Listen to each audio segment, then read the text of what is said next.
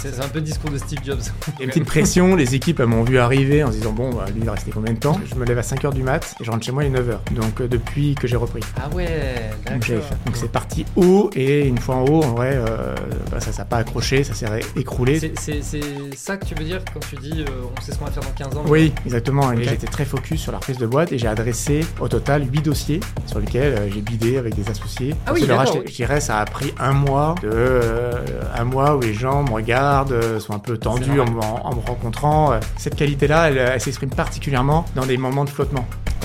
Pour remettre tout le monde euh, sur les rails, euh, sur un, à regarder la, dans la même direction et, et arrêter de croire au passé pour euh, affronter un autre avenir.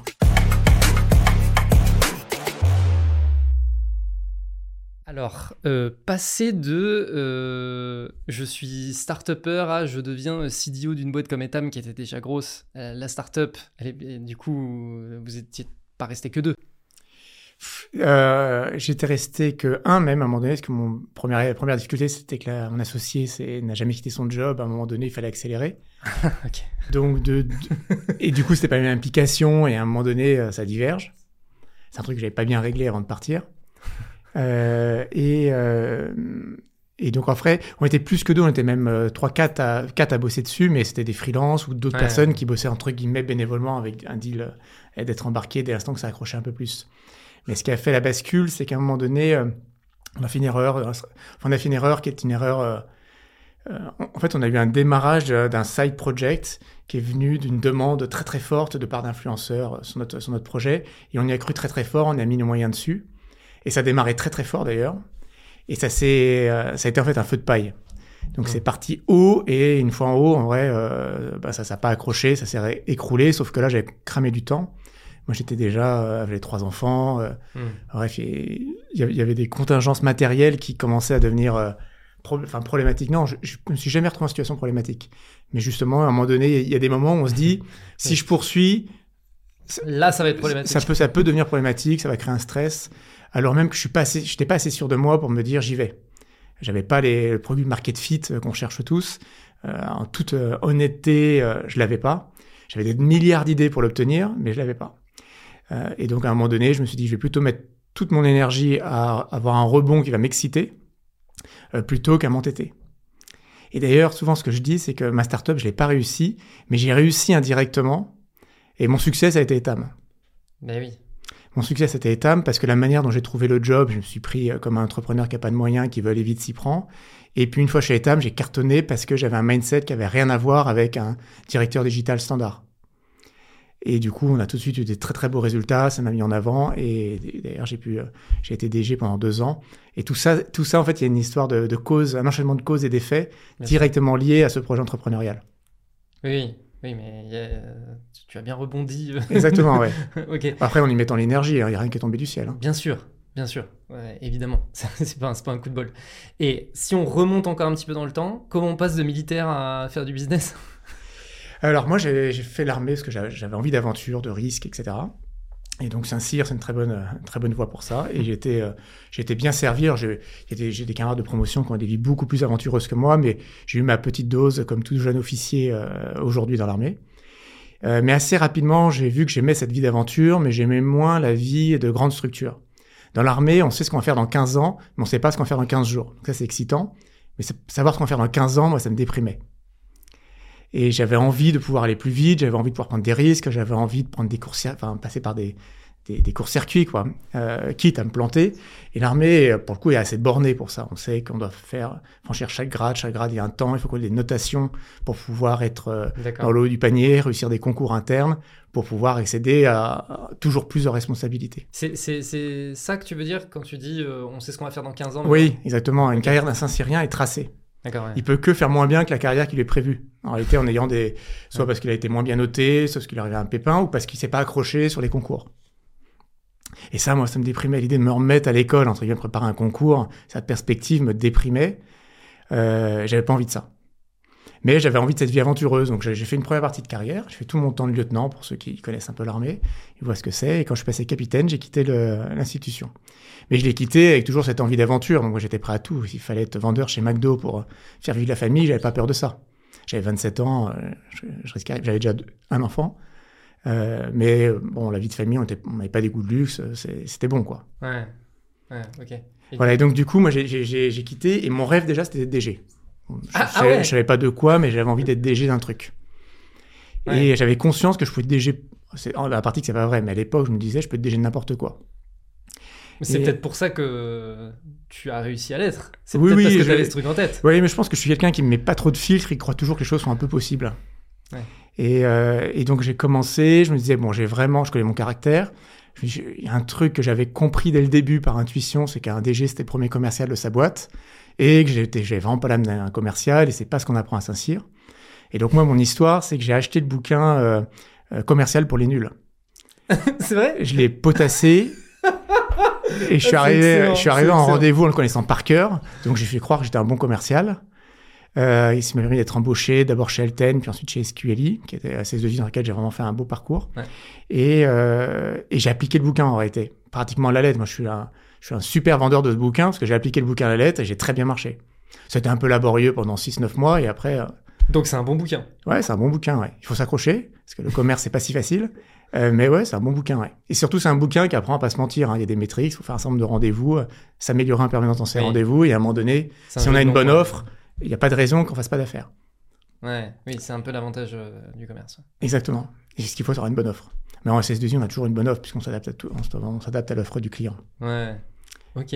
Voilà. Et donc, c'est comme ça que je suis passé de l'un à l'autre. En réalité, ça a duré, ça, ça a duré 18 mois, la, la vraie transition entre l'un, entre l'un et l'autre. Mais ça s'est passé comme ça. Et en SS2I, donc SQLI, j'ai commencé comme commercial et on m'avait donné le ministère de la Défense et le secteur de la défense euh, comme euh, pour démarrer. Alors euh, évidemment, j'avais le storytelling était parfait et j'ai pu signer des belles affaires. Et je me suis fait remarquer parce que j'avais signé la plus grosse affaire que SQLI avait jamais signée. Donc du coup, ça, plus j'avais un peu... En SS2I, tout le monde se connaît en réalité. Donc j'étais bien repéré de la part de la direction. Et quand il y a eu euh, des jeux de chaises musicaux euh, au niveau de la direction de l'agence de Paris, j'ai pu prendre la responsabilité d'une partie de cette agence assez rapidement et donc passer de commercial où j'étais tout seul à diriger 100 personnes, dont, enfin j'ai eu comme, euh, le fait marquant, j'ai eu comme N-1 ma directrice commerciale que j'avais comme N plus 1 juste avant. Ah ouais, d'accord. Donc j'avais fait un, ça a été un beau jump. C'était un beau jump. Et comment ça a été vécu ça en interne?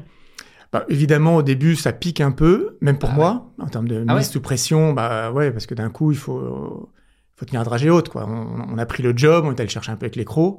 Euh, après, il faut faire bonne figure. Mais j'avais une excellente relation avec ma directrice commerciale. Et euh, la contrepartie qu'elle a eue, c'est qu'elle a été beaucoup plus impliquée dans la stratégie de l'agence qu'elle ne l'était auparavant, puisque ayant été ma N plus 1 et que j'aimais beaucoup, Bien sûr. euh, je l'aimais beaucoup, je la respectais beaucoup. Et, euh, et donc, du coup, j'avais, je l'écoutais beaucoup euh, une fois que j'étais en situation de responsabilité. Donc, euh, à la fois, il a fallu avaler une petite pilule de sa part, et en même temps, à titre personnel, elle a été beaucoup plus impliquée sur des sujets euh, de transformation de la boîte. Et ça s'est passé parce qu'il y avait une crise. hein. On fait ce genre de jump parce qu'il y a une crise momentanée. La boîte s'est mise à perdre un peu d'argent. Euh, il fallait euh, renouveler, mettre un coup de souffle. Ouais, Et j'incarnais ce coup de souffle. ok. Voilà, et donc, et, et effectivement, on a redressé l'agence, et je l'ai redressée en, notamment en développant une activité e-commerce. Alors, ça n'a rien de très innovant aujourd'hui, mais là, on parle des années 2017-2008. Euh, donc, l'e-commerce, il y avait beaucoup de projets e-commerce, et la spécificité d'SQLite était d'avoir une agence digitale, une digital agency, comme on disait, en interne, et avec qui je bossais très très bien, et j'avais réussi à bien les embarquer dans mon histoire de- d'e-commerce, et on gagnait euh, deux appels d'offres sur trois, parce qu'on avait une approche techno et euh, accompagnement euh, UX euh, et marketing. Et à l'époque, c'était pas aussi in- intégré qu'aujourd'hui. C'est clair. Et donc, je l'avais intégré grâce à l'entregent que j'avais créé dans le groupe. Et si bien qu'à un moment donné, il y a eu aussi une crise de management sur l'agence digitale. Moi, j'avais, fait un recovery, donc j'avais redressé une agence à mon actif, donc j'ai pu prendre cette agence. Et là, j'adorais l'idée de manager euh, quelque chose de plus, euh, plus large en termes de compétences. C'est qu'à la fois les problématiques technologiques, mais en plus les aspects créatifs. Et associer la créativité à la technologie, je trouvais ça passionnant et j'étais hyper inspiré par ça. Ok. Voilà. Ça fait un peu le discours de Steve Jobs. la créativité, la technologie ensemble. Ouais, mais c'est vrai que oui, oui, c'est bon, voilà, plutôt un, un modèle pour moi qu'autre chose, mais voilà. mais avec une Mais voilà. comparaison. Mais, mais euh, effectivement, non, mais quand euh, quelqu'un qui arrive à incarner ou une organisation qui arrive à incarner les, deux, et c'est top. on peut te dépoter quoi. Ouais, complètement. Et donc c'est le premier pas dans l'e-commerce. Ouais.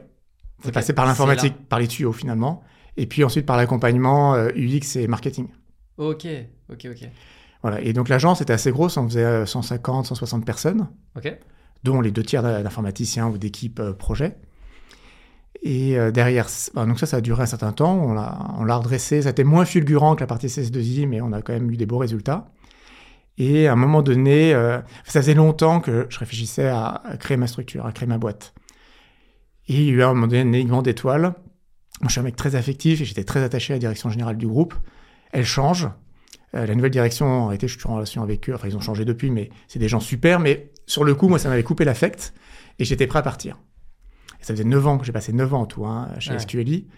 Euh, là, pour le coup, je savais pas ce que j'allais faire dans 15 ans à chaque fois. Hein, J'étais vraiment à l'aventure. Et euh, mais c'était le parfait moment. Je, je pensais avoir un associé à l'époque. Et euh, je me suis dit, allez, banco, on y va. Et on crée cette première startup. Enfin, cette startup. Ok. Et puis après, du coup, état. Voilà, exactement. À peu près deux ans et demi après. D'accord. Ok, ok, ok. Ok. Et donc, Etam, CDO. Oui, exactement. J'ai rejoint Etam comme directeur digital. Alors, alors, euh, j'ai souvent eu la, la chance de profiter de, de bouleversements euh, ponctuels. Donc, il y avait une petite crise chez Etam où le digital marchait pas très bien. Alors, c'est relatif, hein, parce que Etam marche bien. C'est que ça marchait pas autant qu'on le voulait, qu'on dit que ça marchait pas très bien. Il n'y avait pas de... C'est rien à voir, c'est pas un recovery comme ça avait été le cas pour l'agence. Mais c'était pas du tout à la hauteur euh, des enjeux d'Etam. Et dans le groupe Etam, il y a la marque Undies, qui est une marque de lingerie pour les adolescentes et les jeunes femmes, qui était beaucoup plus péchue sur le digital et qui euh, damait le pion à Etam et il filait un peu la honte, quoi. Donc euh, ça agaçait euh, foncièrement la direction générale d'Etam et ils voulaient vraiment bousculer un peu le- leur équipe digitale pour, euh, pour rebondir. Et donc un profil comme moi, euh, qui débarquait, qui avait monté sa boîte, qui n'avait pas eu peur de faire ça, un profil ancien militaire qui s'est reconverti, enfin, il y avait suffisamment de trucs cool pour eux pour se dire, allez, on tente notre chance avec ce gars-là. Mais j'étais le quatrième directeur digital en 18 mois. C'est-à-dire que les trois autres n'avaient Ah pas ouais. marché, donc il y avait quand même un, Il y avait une petite euh, pression. il y a une petite pression. Les équipes m'ont vu arriver en se disant bon, bah, lui il va rester combien de temps? En plus, il n'était pas directeur digital avant, donc laissez tomber, c'est mort. Euh, mais au contraire, ça s'est super bien passé. Euh, J'ai réussi. Et puis elles ont été super les équipes, mais on s'est, elles se sont alignées derrière moi. Ça a pris euh, moins d'un mois à se comprendre, à comprendre qu'on allait faire un truc cool ensemble. Et, euh, et au bout de trois mois, il y avait déjà du résultat suffisamment probant pour qu'il n'y ait plus de débat sur ma pérennité euh, euh, dans la boutique. Ouais, ok. Mais euh, est-ce que le fait d'avoir redressé des boîtes dans le passé, en quelque sorte, Ouais. c'est un des facteurs qui les a aussi convaincus de se dire, en fait, finalement, on a besoin de redresser le digital, d'une certaine manière. Oui, parce qu'en fait, dans un redressement, il y a un énorme sujet facteur humain, un énorme sujet managérial et d'équipe, et d'embarquer des équipes dans une situation euh, soit de crise ou de, euh, entre guillemets, de désespoir ou Ouais. de perte d'espoir en tout cas. Et je l'avais déjà vécu deux fois. Je l'avais déjà vécu deux fois, et puis j'avais j'avais une affirmation qui était que le, le management, c'est mon truc. Et je suis en train d'armer finalement pour commander, pour manager. J'allais poser la question, ouais. L'armée, vraiment, pour le management, Ouais, c'est un une peu très reconnu comme euh, la, Ouais, la- clair. la bonne école. euh. On se ret- enfin, moi, je me suis retrouvé, euh, et encore une fois, j'ai vraiment pas eu la vie la plus euh, dangereuse qui soit, mais je me suis retrouvé à 25 ans, j'avais 40 bonhommes au milieu du Darfour, euh, à deux heures de, de route, deux, deux jours, pardon, de route d'un quelconque renfort, à part d'un renfort aérien, donc en situation de crise, là pour le coup, euh, hum- humanitaire et, euh, et, et de conflit euh, militaire. Euh, voilà, à 25 ans, on vit ça, quoi, dans l'armée. Donc on est préparé pour, et ça, ça nous fait mûrir plus vite que la moyenne C'est clair. ça nous fait mûrir plus vite que la moyenne et, et c'est quelque chose qu'on garde en soi derrière. Ouais. Et, je pense que euh, j'ai gardé cette, euh, cet état d'esprit qui euh, ne pas d'avoir peur, est très en, en travail d'équipe, très euh, on est ensemble pour remplir une mission dans l'armée, mais aussi remplir un objectif euh, dans la vie de l'entreprise. Et je pense que ma seule qualité réelle, qui, vraiment, qui vraiment se reproduit, et je vois sur lequel je bâtis, j'ai cru en avoir plein d'autres, mais j'en ai qu'une qui vraiment, je pense, se vérifie, c'est que je donne envie aux gens de bosser pour moi et de se faire mal pour moi.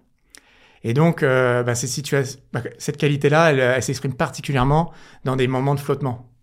Quand il faut remettre tout le monde euh, sur les rails, euh, sur un, à regarder la, dans la même direction et, et arrêter de croire au passé pour euh, affronter un autre avenir. Alors, c'est jamais aussi parfait que ce que je dis là, mais, euh, mais malgré tout, ça produit des effets et des effets assez rapides. Ok. C'est quoi les éléments clés qui permettent de faire ça? C'est difficile à, à- à exprimer. Je pense que je suis quelqu'un qui a un management très empathique, qui est un peu d'ailleurs orthogonal au modèle, souvent on donne des, styles de management très euh, dans l'action, euh, euh, leadership, qui dit on va aller là, on va passer par là et en avant derrière moi. Moi, je suis pas du tout comme ça. Même si par moments on fait un peu ça, mais moi je suis beaucoup plus dans l'empathie et aller capter l'énergie des uns et des autres. Et, je suis beaucoup plus dans la fédération. Et je suis quelqu'un d'assez créatif et qui a des milliards d'idées. Du coup, les gens, j'ai plus d'idées qui sont capables d'en ingérer. À un moment donné, on voit qu'on qu'il y en a certaines qui excitent les gens et je construis là-dessus pour les embarquer hmm. sur un truc où à un moment donné ça a créé une excitation. Plus, euh, voilà, je suis très impliqué auprès de mes équipes.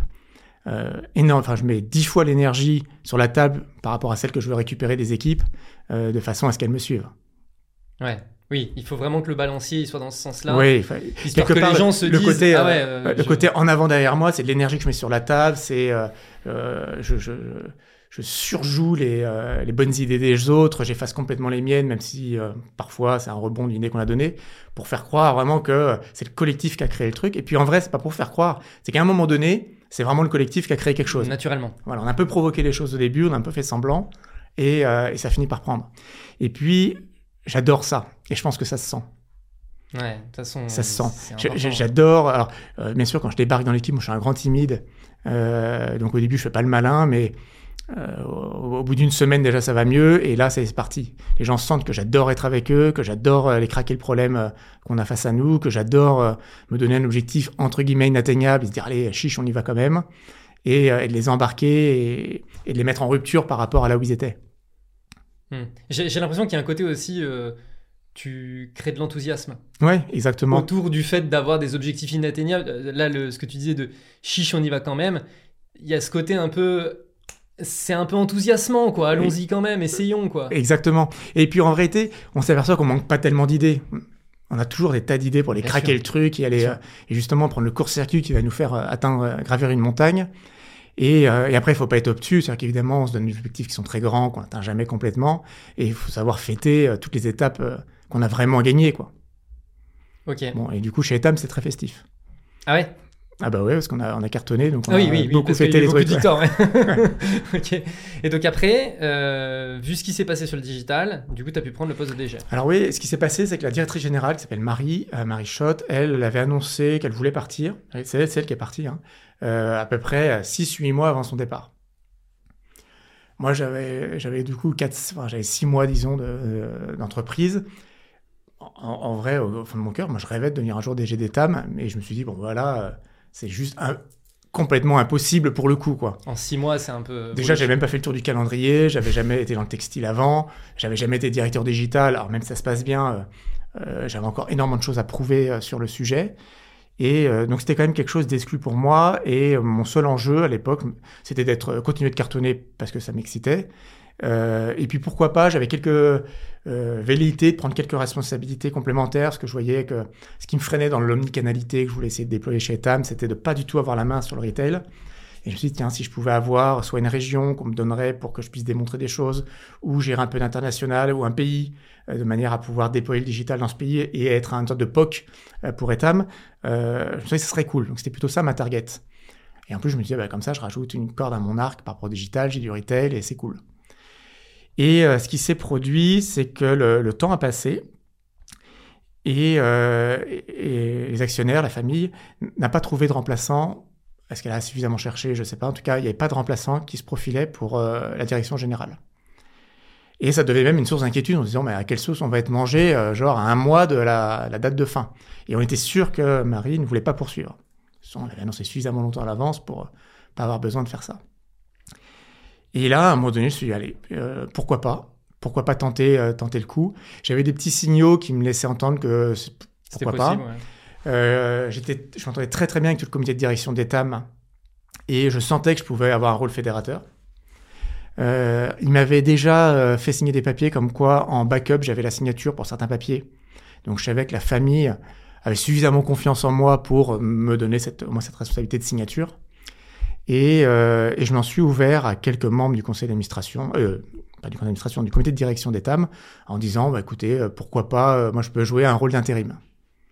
Et en fait, ce qui s'est produit, c'est que c'est ce comité de direction qui est allé en parler à Marichot, puis à l'actionnaire, et qui m'a, entre guillemets, positionné comme étant celui qui pouvait jouer un rôle d'intérim. Euh, et, du coup, ça a fonctionné. Euh, L'actionnaire n'ayant pas de solution, en réalité, il avait une solution toute cuite qui lui, qui lui arrivait. Alors, il cherchait une femme. C'était le problème clé que je ne savais pas résoudre. Mais j'avais le, j'étais la personne fédératrice, successful, dans, dans ce que j'avais démontré, fédératrice, qui pouvait jouer ce rôle d'intérim. Et donc, j'avais un contrat, donc du coup, ils m'ont nommé, mais avec un mandat d'intérim qui était très clair en disant, nous, on cherche toujours une femme à la tête d'État, et maintenant, donc, tu prends l'intérim. Donc, j'avais eu cette communication officielle. Et du coup, moi, je savais que j'avais cette histoire d'intérim en tête. Donc, mon enjeu, c'était de dire, il faut, bon, il y a deux cas de figure. Soit il trouve vite, bon, bah, j'aurais goûté, et puis c'est tout, et c'est pas grave. Soit il trouve pas vite, et il faut que j'ai suffisamment appris et suffisamment euh, eu d'impact euh, pour pouvoir le leverager derrière. Oui, pour qu'il n'y ait plus de doute et qu'en fait ils oublient l'idée de mettre quelqu'un d'autre à la place. Alors soit ça, euh, soit ça, mais ça, je savais assez vite que ça pourrait, ça serait pas le cas parce que euh, la, manière malgré tout, je, où le conseil, le, mes pères du euh, comité de direction m'ont poussé, la famille s'est sentie euh, pas en, en, prise de décision et ça, ça, ça, a créé un petit passif. Ça n'a pas été si fluide. Okay. Donc je sentais bien que l'intérim n'allait pas être mis en cause. En revanche, je sentais que ça allait pouvoir durer 18-24 mois. Et ce qui s'est produit, ça a duré 24 mois. Et donc moi, j'ai toujours eu du coup un plan B derrière. Hmm. Puisque je savais que ça allait pas rester. Donc mon plan B, c'était soit d'être DG ailleurs, euh, ce qui en soi m'aurait plu, soit, euh, qui était une autre, un truc que j'avais en tête, c'est repartir dans l'entrepreneuriat. Et là, je me suis dit, mince, maintenant, avec ce que j'ai, acquis, entre guillemets, est-ce que je pourrais pas plutôt reprendre une boîte en, en arrivant à convaincre des investisseurs de me suivre plutôt que de repartir de zéro, ce qui est quand même d'un point de vue matériel plus compliqué. Et, euh, donc c'est ce que j'ai commencé à construire au bout de, je sais pas, je me suis mis à peu près au bout de 18 mois. Ça fait 18 mois que j'étais DG d'Etam. Justement, l'option restée était, avait été évacuée, enfin j'avais clairement évacué. Et euh, même si euh, j'ai adoré être DG d'Etam, c'est absolument passionnant. Euh, et donc j'ai commencé à me bouger pour avoir des boîtes à, des boîtes à reprendre. Mais avec effectivement cette logique de reprise de boîte. Ouais, la logique de reprise de boîte. Et dans, alors j'étais assez dans l'esprit, euh, même si après je me suis vachement ouvert et c'est finalement pas ce que j'ai fait, j'étais aussi pas mal dans l'esprit de reprendre une, une, boîte en recovery. Donc de redresser une boîte. Mmh. Je me suis dit j'arriverai plus fort. Euh, J'avais déjà des recoveries à ah, mon ouais. actif. Euh, le digital est un bon axe de, de renouvellement pour les boîtes bah, de retail. Sûr. Donc c'était mon autre point fort. Et, euh, et, donc, du coup, mon storytelling personnel, c'est-à-dire j'apprends une boîte dont le potentiel de, re, de redressement et de relance, c'est le digital. Voilà. Et donc, j'en ai, j'en ai contacté un certain nombre. J'ai eu des discussions un peu plus à cette époque-là, donc en parallèle des TAM, discussions assez avancées avec Repeto. Ok. Voilà. Euh, mais, euh, voilà. mais en réalité, moi, je croyais que c'était très avancé. Dans la pratique, avec du recul, c'était pas si avancé que ça.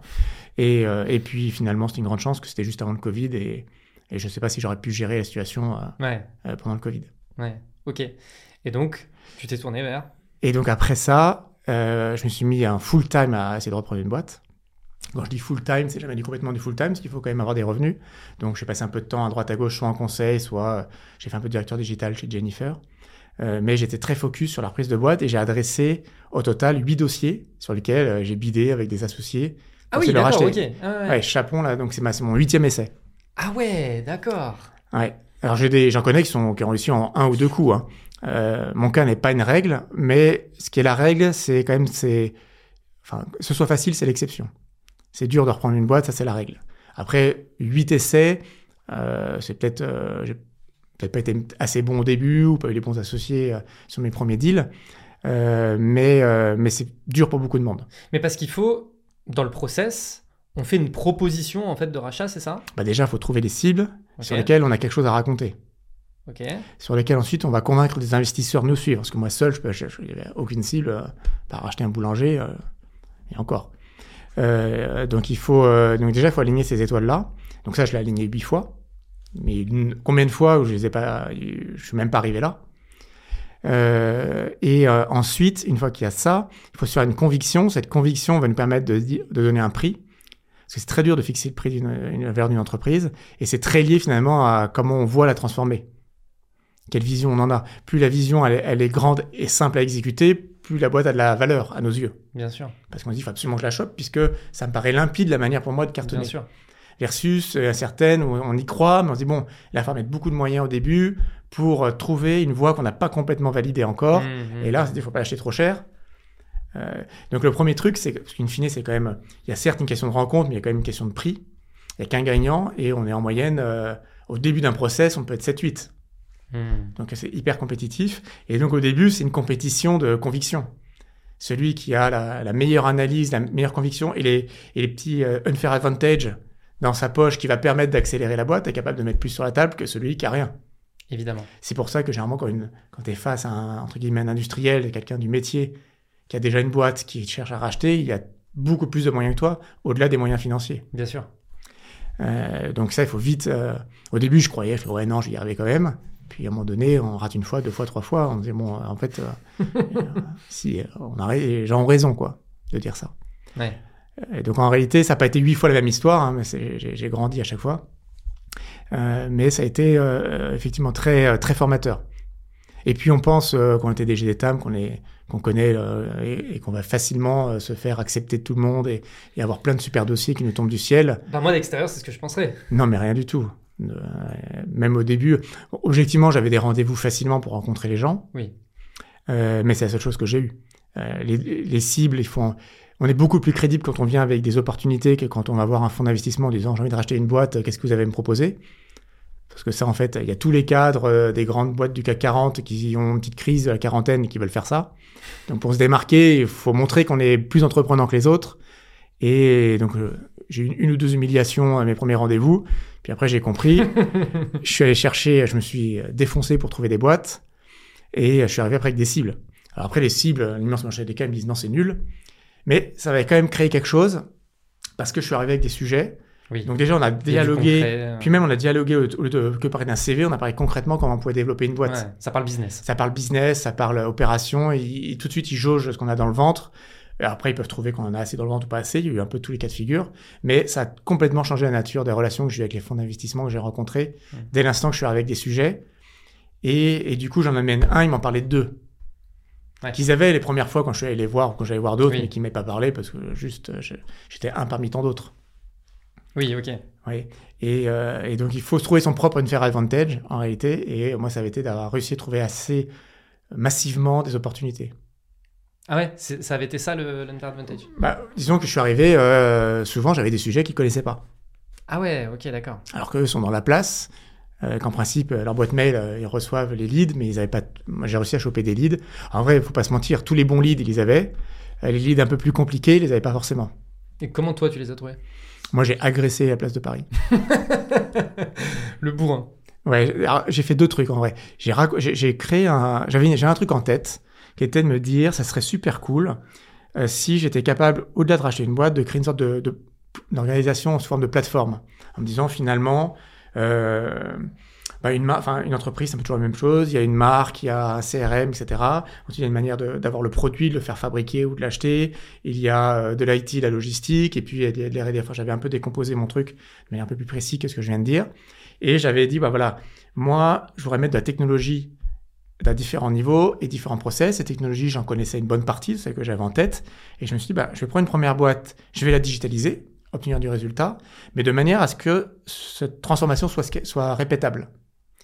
Et donc, j'avais monté une sorte de, de fabrique à euh, des NVB en partant de, euh, d'entreprises retail classiques. Hmm. Donc j'avais monté mon process, j'avais appelé ça OVNI euh, pour, pour, pour attirer l'attention. Hein. Pour, c'était Omnicanal, Vertical, Native, et le I, j'avais je sais plus, je sais plus ce qu'elle a trouvé, mais c'était une triche. Euh, mais, euh, donc c'était pour le DNVB, c'était Oui, ouais, euh, ouais, ouais, J'arrive plus à finir ma phrase, mais c'était ça l'idée. voilà. Et, et j'avais monté mon truc. J'avais quand même deux trois business angels qui trouvaient ça hyper cool, qui me suivaient un peu tout le temps. Donc je les avais mis, ils avaient accepté d'être dans mon deck. Donc dans mon deck, j'étais pas seul, j'étais avec des, des gars qui avaient réussi à, qui avaient déjà un track record d'entrepreneuriat sérieux que j'avais réussi à convaincre. Et ça, euh, ce, ce deck-là, je l'ai utilisé pour contacter, je pense, presque tous les banquiers d'affaires de Paris, Londres, voilà, essentiellement. Et je leur racontais mon pitch. J'y suis allé dans toutes les langues, euh, etc. Et donc, du coup, euh, là, il y en a un sur 10 à peu près qui vous envoie un flot de leads intéressant pour vous. Puis euh, 9 sur 10, euh, on s'arrête au bout d'une demi-heure. parce que j'ai, comme j'ai bourriné, parfois je tombais sur des, sur des, enfin, des gens qui sont pas du tout dans le secteur d'activité sur lequel j'ai quelque chose à raconter. Quoi. Et donc, j'ai eu beaucoup, beaucoup de sujets comme ça qui sont arrivés. Et donc, je préparais après, j'avais le lead, j'avais le, le deck du, euh, du banquier, je préparais mon speech. j'avais ces entrepreneurs qui étaient fans pour réfléchir avec moi. Et après, j'allais frapper la porte au fond. Et là, euh, j'avais que des portes ouvertes. Ouais, ah oui, Ah oui, forcément. j'étais hyper, j'étais hyper crédible, j'avais monté mon truc, euh, euh, j'avais quelque chose de consistant.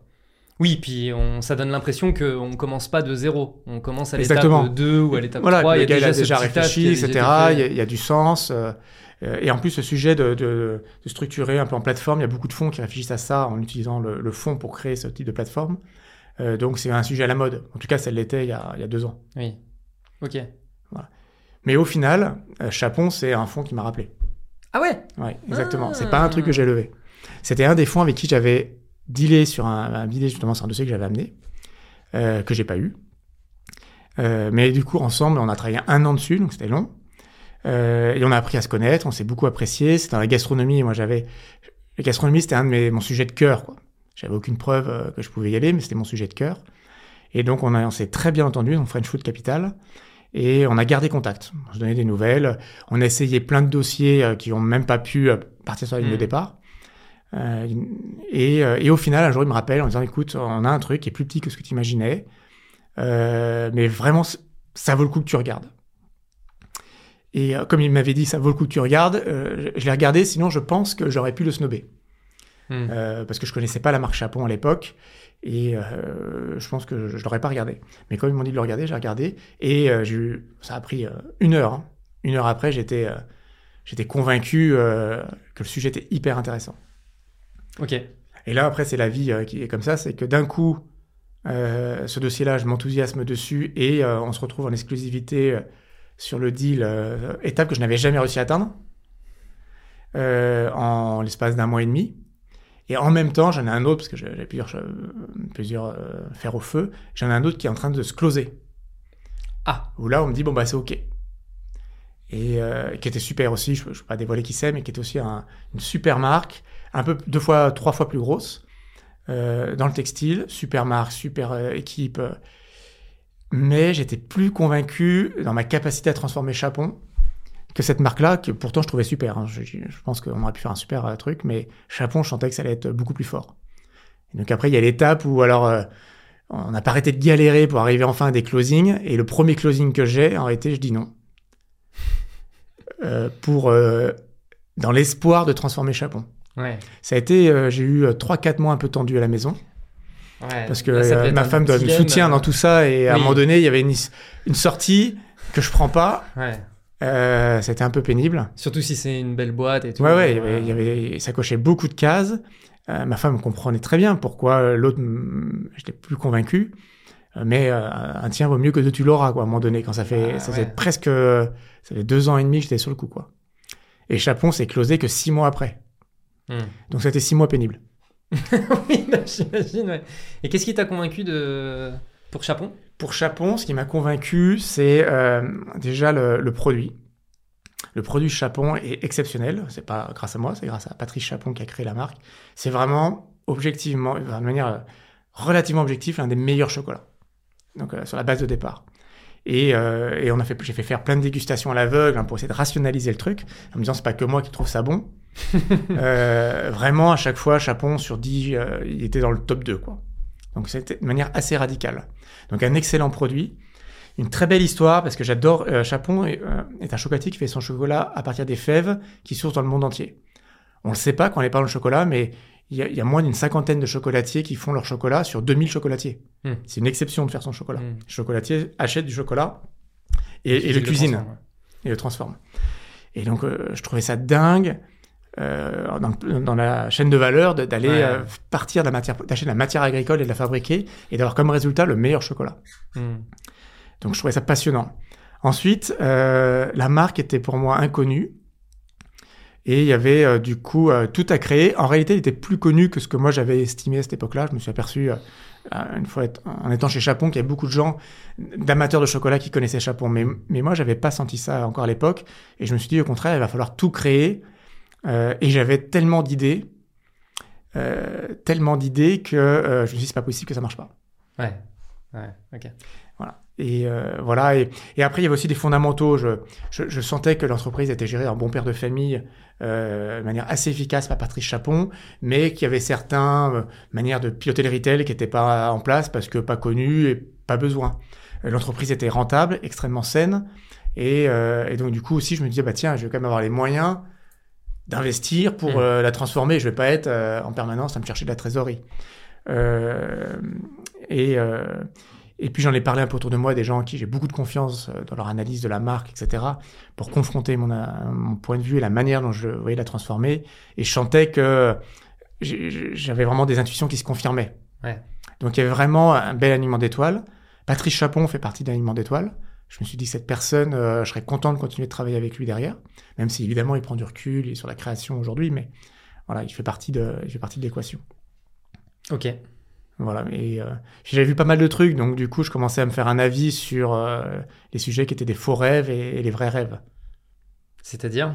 Bah, Les faux rêves, c'est des boîtes, on les trouve super cool, parce que, mais on se ment un petit peu parce qu'elles sont connues. Oui. Euh, et donc, du coup, il y a un petit côté euh, orgueil en se disant, si je rachète cette boîte, c'est ouais, la classe. Ouais. Et donc, on, on, on, on s'oblige à croire qu'en fait, son idée est géniale pour la transformer. Ouais. Mais rationnellement, rationnellement c'est pas si sûr. voyez Là, Chapon, j'étais pas là-dedans. J'étais, il n'y a pas d'orgueil à reprendre Chapon. Euh, donc j'étais beaucoup plus juste dans mon analyse. Mmh. Mmh. Et donc le rêve était beaucoup plus juste. Ok. Process de rachat, euh, parce que tu disais que ça prend quand même pas mal de mois. C'est quoi les étapes par lesquelles il euh, faut que tu passes? Bah, La première étape, c'est de trouver des cibles. Donc il y a deux manières, soit en contact des entreprises directes, ce que j'ai fait aussi, euh, soit en contact des banquiers d'affaires qui sont l'équivalent des agences immobilières pour les entreprises. Alors, ils n'aiment pas qu'on dise ça parce que c'est il y a beaucoup de travail euh, de leur part d'analyse, préparation des dossiers, de conseils du vendeur, euh, mais ils sont quand même des hubs. Mm. Et c'est aussi des bons conseils des, des acheteurs. Euh, donc, donc bah, il faut se lancer un peu dans les deux. Donc, il faut quand même, j'ai envie de dire, le point de départ, c'est quand même d'avoir un brief, savoir qu'est-ce qu'on veut, et qu'est-ce qu'on amène C'est quoi sa thèse d'investissement? C'est un peu un terme de fond, mais en réalité, il faut savoir sa propre thèse. Qu'est-ce que je suis capable de vraiment réussir en disant je vais mettre toutes les économies de la famille? Donc, il faut pas se mentir. Oui, puis il y a un côté aussi euh, sur ce qu'on apporte de manière opérationnelle. Exactement. Qu'est-ce que j'apporte vraiment tout de suite qui va changer la donne? Euh, Qu'est-ce qui est dans mon écosystème également peut euh, être un facteur d'accélération On peut considérer que c'est aussi ce que j'apporte, d'ailleurs, mon écosystème. Mais il faut être assez juste, assez dur avec soi-même pour vraiment mettre le doigt sur ce qui compte vraiment. Et donc typiquement le management, je ne mettais pas vraiment là-dedans parce que je me dis bon après tout, euh, management c'est pas si simple, c'est pas une, c'est pas quelque chose de, de, si matériel que ça, mais je l'avais indirectement par la confiance en moi, disons. Mm. Alors, je me disais pas, je vais prendre la boîte, c'est facile, tout le monde va me suivre, mais j'avais déjà vécu des moments compliqués que j'avais réussi à, à, à chaque fois à bien traverser. Et donc voilà, j'avais un minimum de confiance en moi là-dessus. Donc tu trouves des cibles où vraiment tu as un rationnel très clair euh, et un discours parfaitement limpide sur ce que tu, euh, tu comptes en faire. Et après, il faut trouver des investisseurs qui te suivent. Je pense qu'il en faut toujours, même si tu as les moyens, de certaine façon, ça te permet euh, quand même de... Quand tu arrives à convaincre quelqu'un d'autre, c'est toujours meilleur signe que de se convaincre tout seul. Ouais. Bon, moi, de toute façon, la question se posait pas. Euh, donc, il fallait, il fallait que j'achète avec l'argent des autres. Donc, euh, il fallait que j'arrive à convaincre des gens. Et je m'étais entouré d'entrepreneurs qui avaient déjà racheté des boîtes ou lancé des boîtes, etc. Donc, euh, qui, qui, qui, qui, ont l'avantage souvent de ne pas avoir la langue dans leur poche pour juger l'analyse qu'on leur soumet. Et, c'est important. Mais c'est hyper important. Ensuite, il faut rencontrer la boîte. Et donc euh, là, il y a la première rencontre euh, avec, euh, avec le vendeur où clairement, il ne faut pas arriver en commençant à voir les défauts. Il hein. faut commencer à voir que les opportunités, que les belles choses entrepreneur, surtout dans le cas de figure où on achète à un fondateur ou à quelqu'un qui lui-même a repris 20 ans avant et donc c'est quand même son bébé, c'est l'œuvre de sa vie, euh, il faut la prendre comme telle, quoi. C'est l'œuvre de sa Bien vie. sûr. Et puis le gars il a quand même fait un truc que tu es prêt à racheter, donc euh, tu l'as pas fait, quoi. oui, c'est clair. Donc il faut, faut, vraiment arriver euh, voilà, avec un, un, aspect assez humble, pas arriver en disant on va tout changer, j'ai tout compris, que je vais faire tout ce que tu n'as pas compris, etc. Euh, plutôt arriver de manière très très humble, très curieuse, euh, et donner déjà envie aux vendeurs de nous vendre. Hyper important. Bon, et à un moment donné, on n'est pas le seul à faire ça, on n'est pas le seul à donner envie, et à un moment donné, on fait une offre, euh, ça s'appelle une LOI, quoi, dans laquelle on décrit euh, l'offre qu'on fait, et on commence déjà à décrire un peu le projet euh, qu'on a pour, euh, pour l'entreprise, combien on est prêt à y mettre, comment on va le financer, on dit tout de suite, on J'ai un fonds qui me suit. J'ai un fonds qui me suit, on lèvera de la dette, on demande de la dette vendeur éventuellement, on demande ou pas qu'il y ait du cash dans l'entreprise. Enfin bref, on explique tout ce qu'on veut dès cette étape-là. Donc c'est un truc qui se bosse pas mal. Oui, j'imagine. C'est c'est- généralement les coups de bourre. Préparer une LOI, il y a souvent une deadline quand c'est processé. Et s'il n'y a pas de deadline, si on veut être un peu le premier et éviter que ça, ça dérive, il faut quand même se mettre la pression pour sortir une LOI carrée, euh, juste, acceptable tout de suite. Quoi. Et donc ça, ça se travaille avec euh, les banquiers d'affaires, justement. Oui. Banquier d'affaires et euh, éventuellement. rel- Moi, ça, je- j'ai pas eu d'avocat à cette étape-là. Ça a toujours été euh, les banquiers d'affaires qui m'ont accompagné, qui, qui les ont écrites avec nous.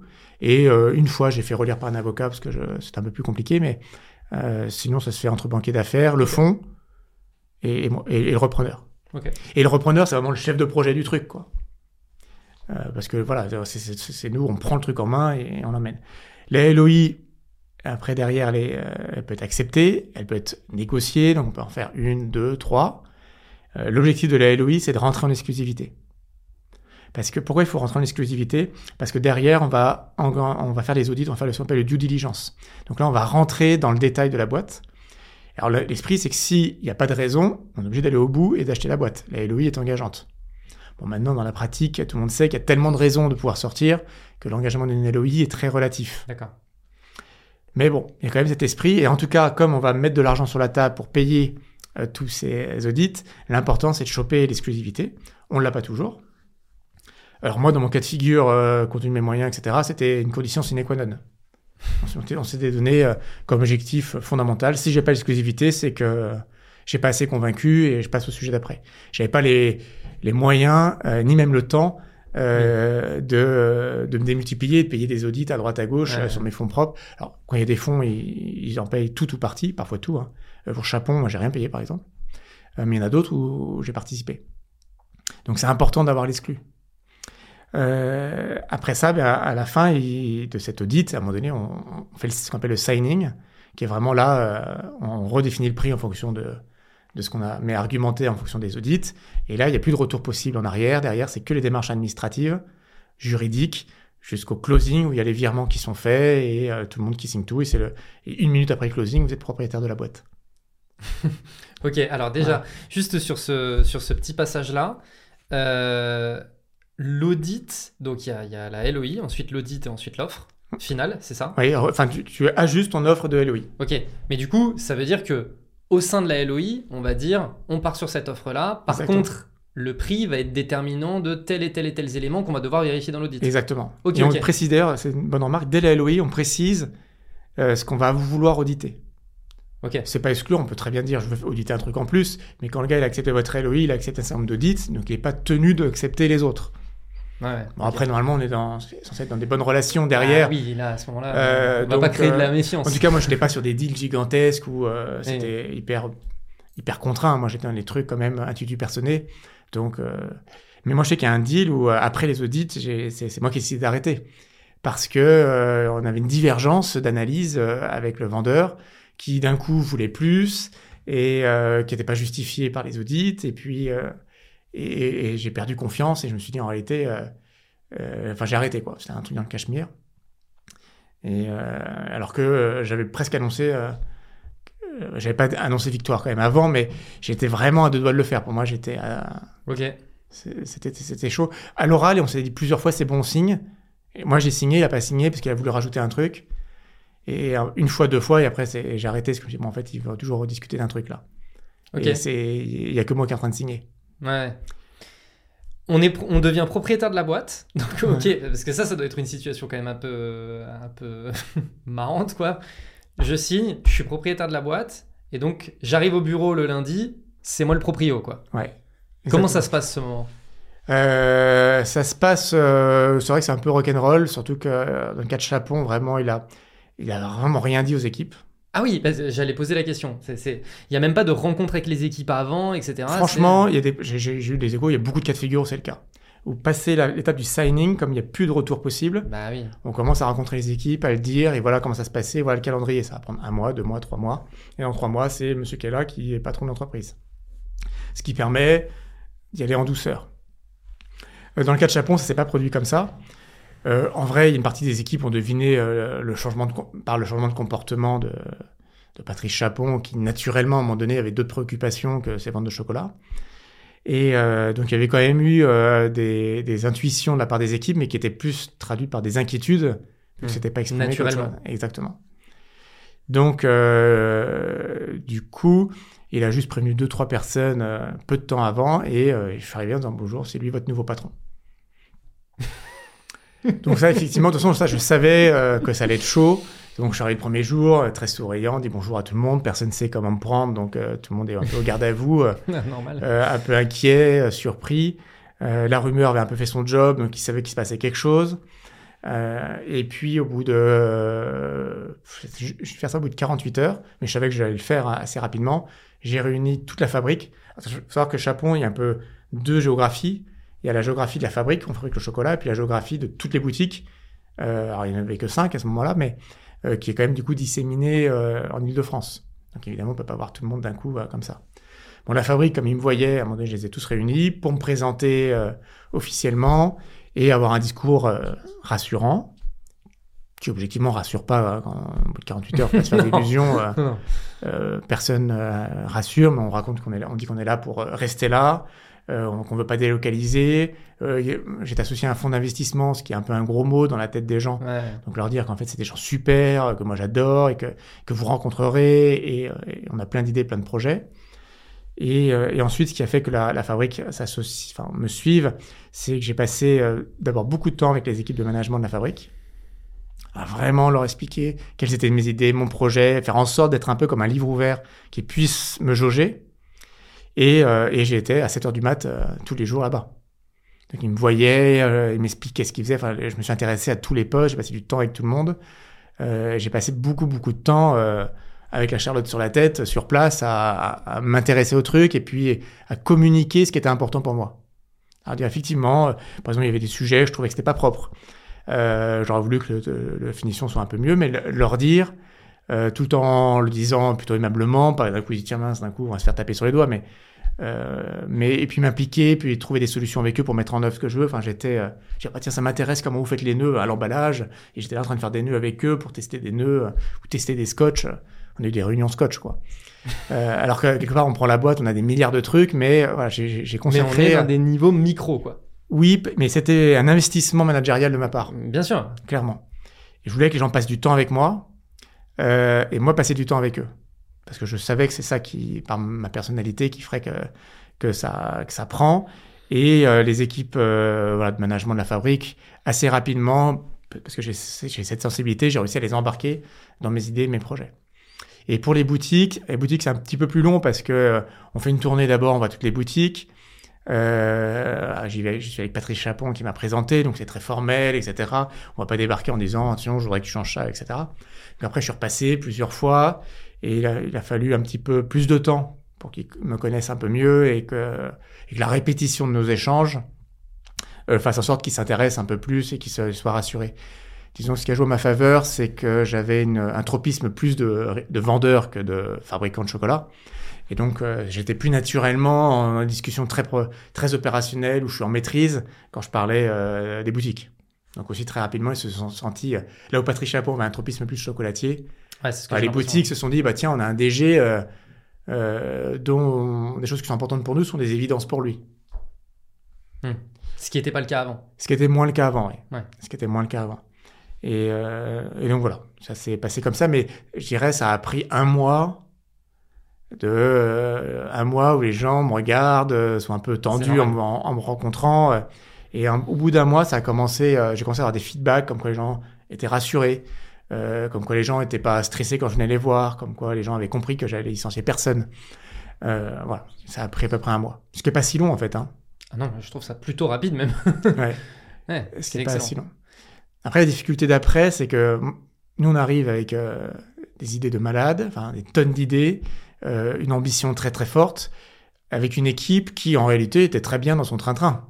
Oui, j'allais dire, en, en, fait, après, là, le, la Eux, difficulté, c'est l'inertie dans laquelle la société est portée, dans le train-train quotidien des gens, et, et du coup, c'est bousculer tout ça. En oui, c'est-à-dire que les gens sont pas là pour dire on veut faire x5 en 5 ans, quoi. Bah oui. Ils disent non, moi, si dans 5 ans j'ai toujours mon job, ça me va euh, avec un contexte de travail agréable, et c'est la seule chose que je demande. Et euh, vous avez un nouveau manager qui débarque en disant ouais, on va faire un truc super.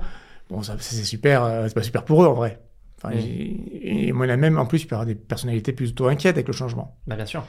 Euh, donc, faut accepter. Ça, faut- ça, au début, pour être sincère, je l'avais un peu sous-estimé. Je me suis dit qu'avec mon énergie, les gens allaient suivre. Il y a des gens qui ont suivi, mais il y en a d'autres. J'ai- compris en fait que ça, ça les saoulait, quoi. Mince, on a un petit nouveau, là, un petit jeune. euh, il va vouloir tout changer. Là, ça va être. Euh, va falloir qu'on fasse plus d'heures euh. Donc, et puis, voilà, ils ont des préoccupations de, de gens dans l'exécution Ah qui sont, euh, bah, j'essaie éventuellement d'améliorer mon poste de travail, d'être plus efficace, mais pas de révolutionner euh, la manière de fabriquer du chocolat. Mm. Et donc ça, ça, il m'a fallu, euh, envie de dire, c'est encore un sujet ouvert, ça. Oui. C'est-à-dire que les gens ont compris maintenant que j'avais de l'ambition. Ils ont compris qu'on avait plein d'idées, plein de trucs cool à faire. On a eu des premiers succès. hein, maintenant, ça fait euh, neuf mois que j'y suis.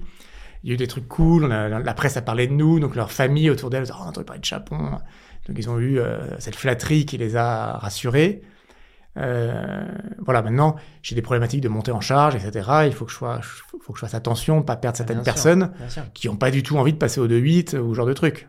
Ou dans, le, dans les 2-8, ils veulent être dans le bon 8, quoi. Ce qui est normal. Ils ont, ça fait 20, certains, ça fait 20 ans qu'ils sont là, et ils n'ont rien demandé, quoi. Ouais.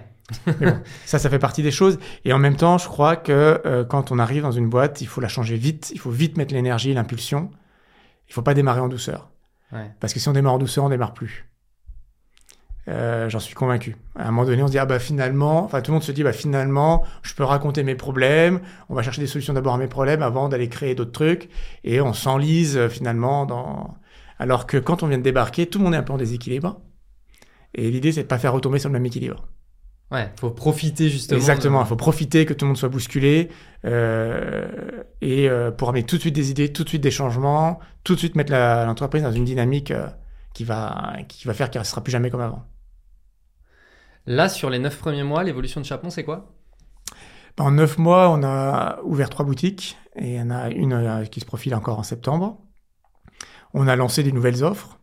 On a remis en question certaines. On a refondu tous nos packaging, mais le temps de la livraison, ils arriveront qu'en septembre. Et euh, on est déjà sur un rythme de croissance euh, à deux chiffres sur l'année? Sur l'année. C'est excellent. En étant, euh, ouais, d'autant plus que quand je suis arrivé, l'entreprise était à moins 30. Alors après, Mm. sur des petits chiffres, parce que l'été, euh, chocolat, euh, c'est pas dramatique de faire moins 30. Oui. Ça se rattrape très vite, mais disons que c'était pas, c'était pas une traîne positive, euh, qui était juste conjoncturelle, parce que l'entreprise allait très bien. hein. Et euh, donc, on a non seulement rattrapé ça, et là, on, ouais, on est sur une croissance à deux chiffres.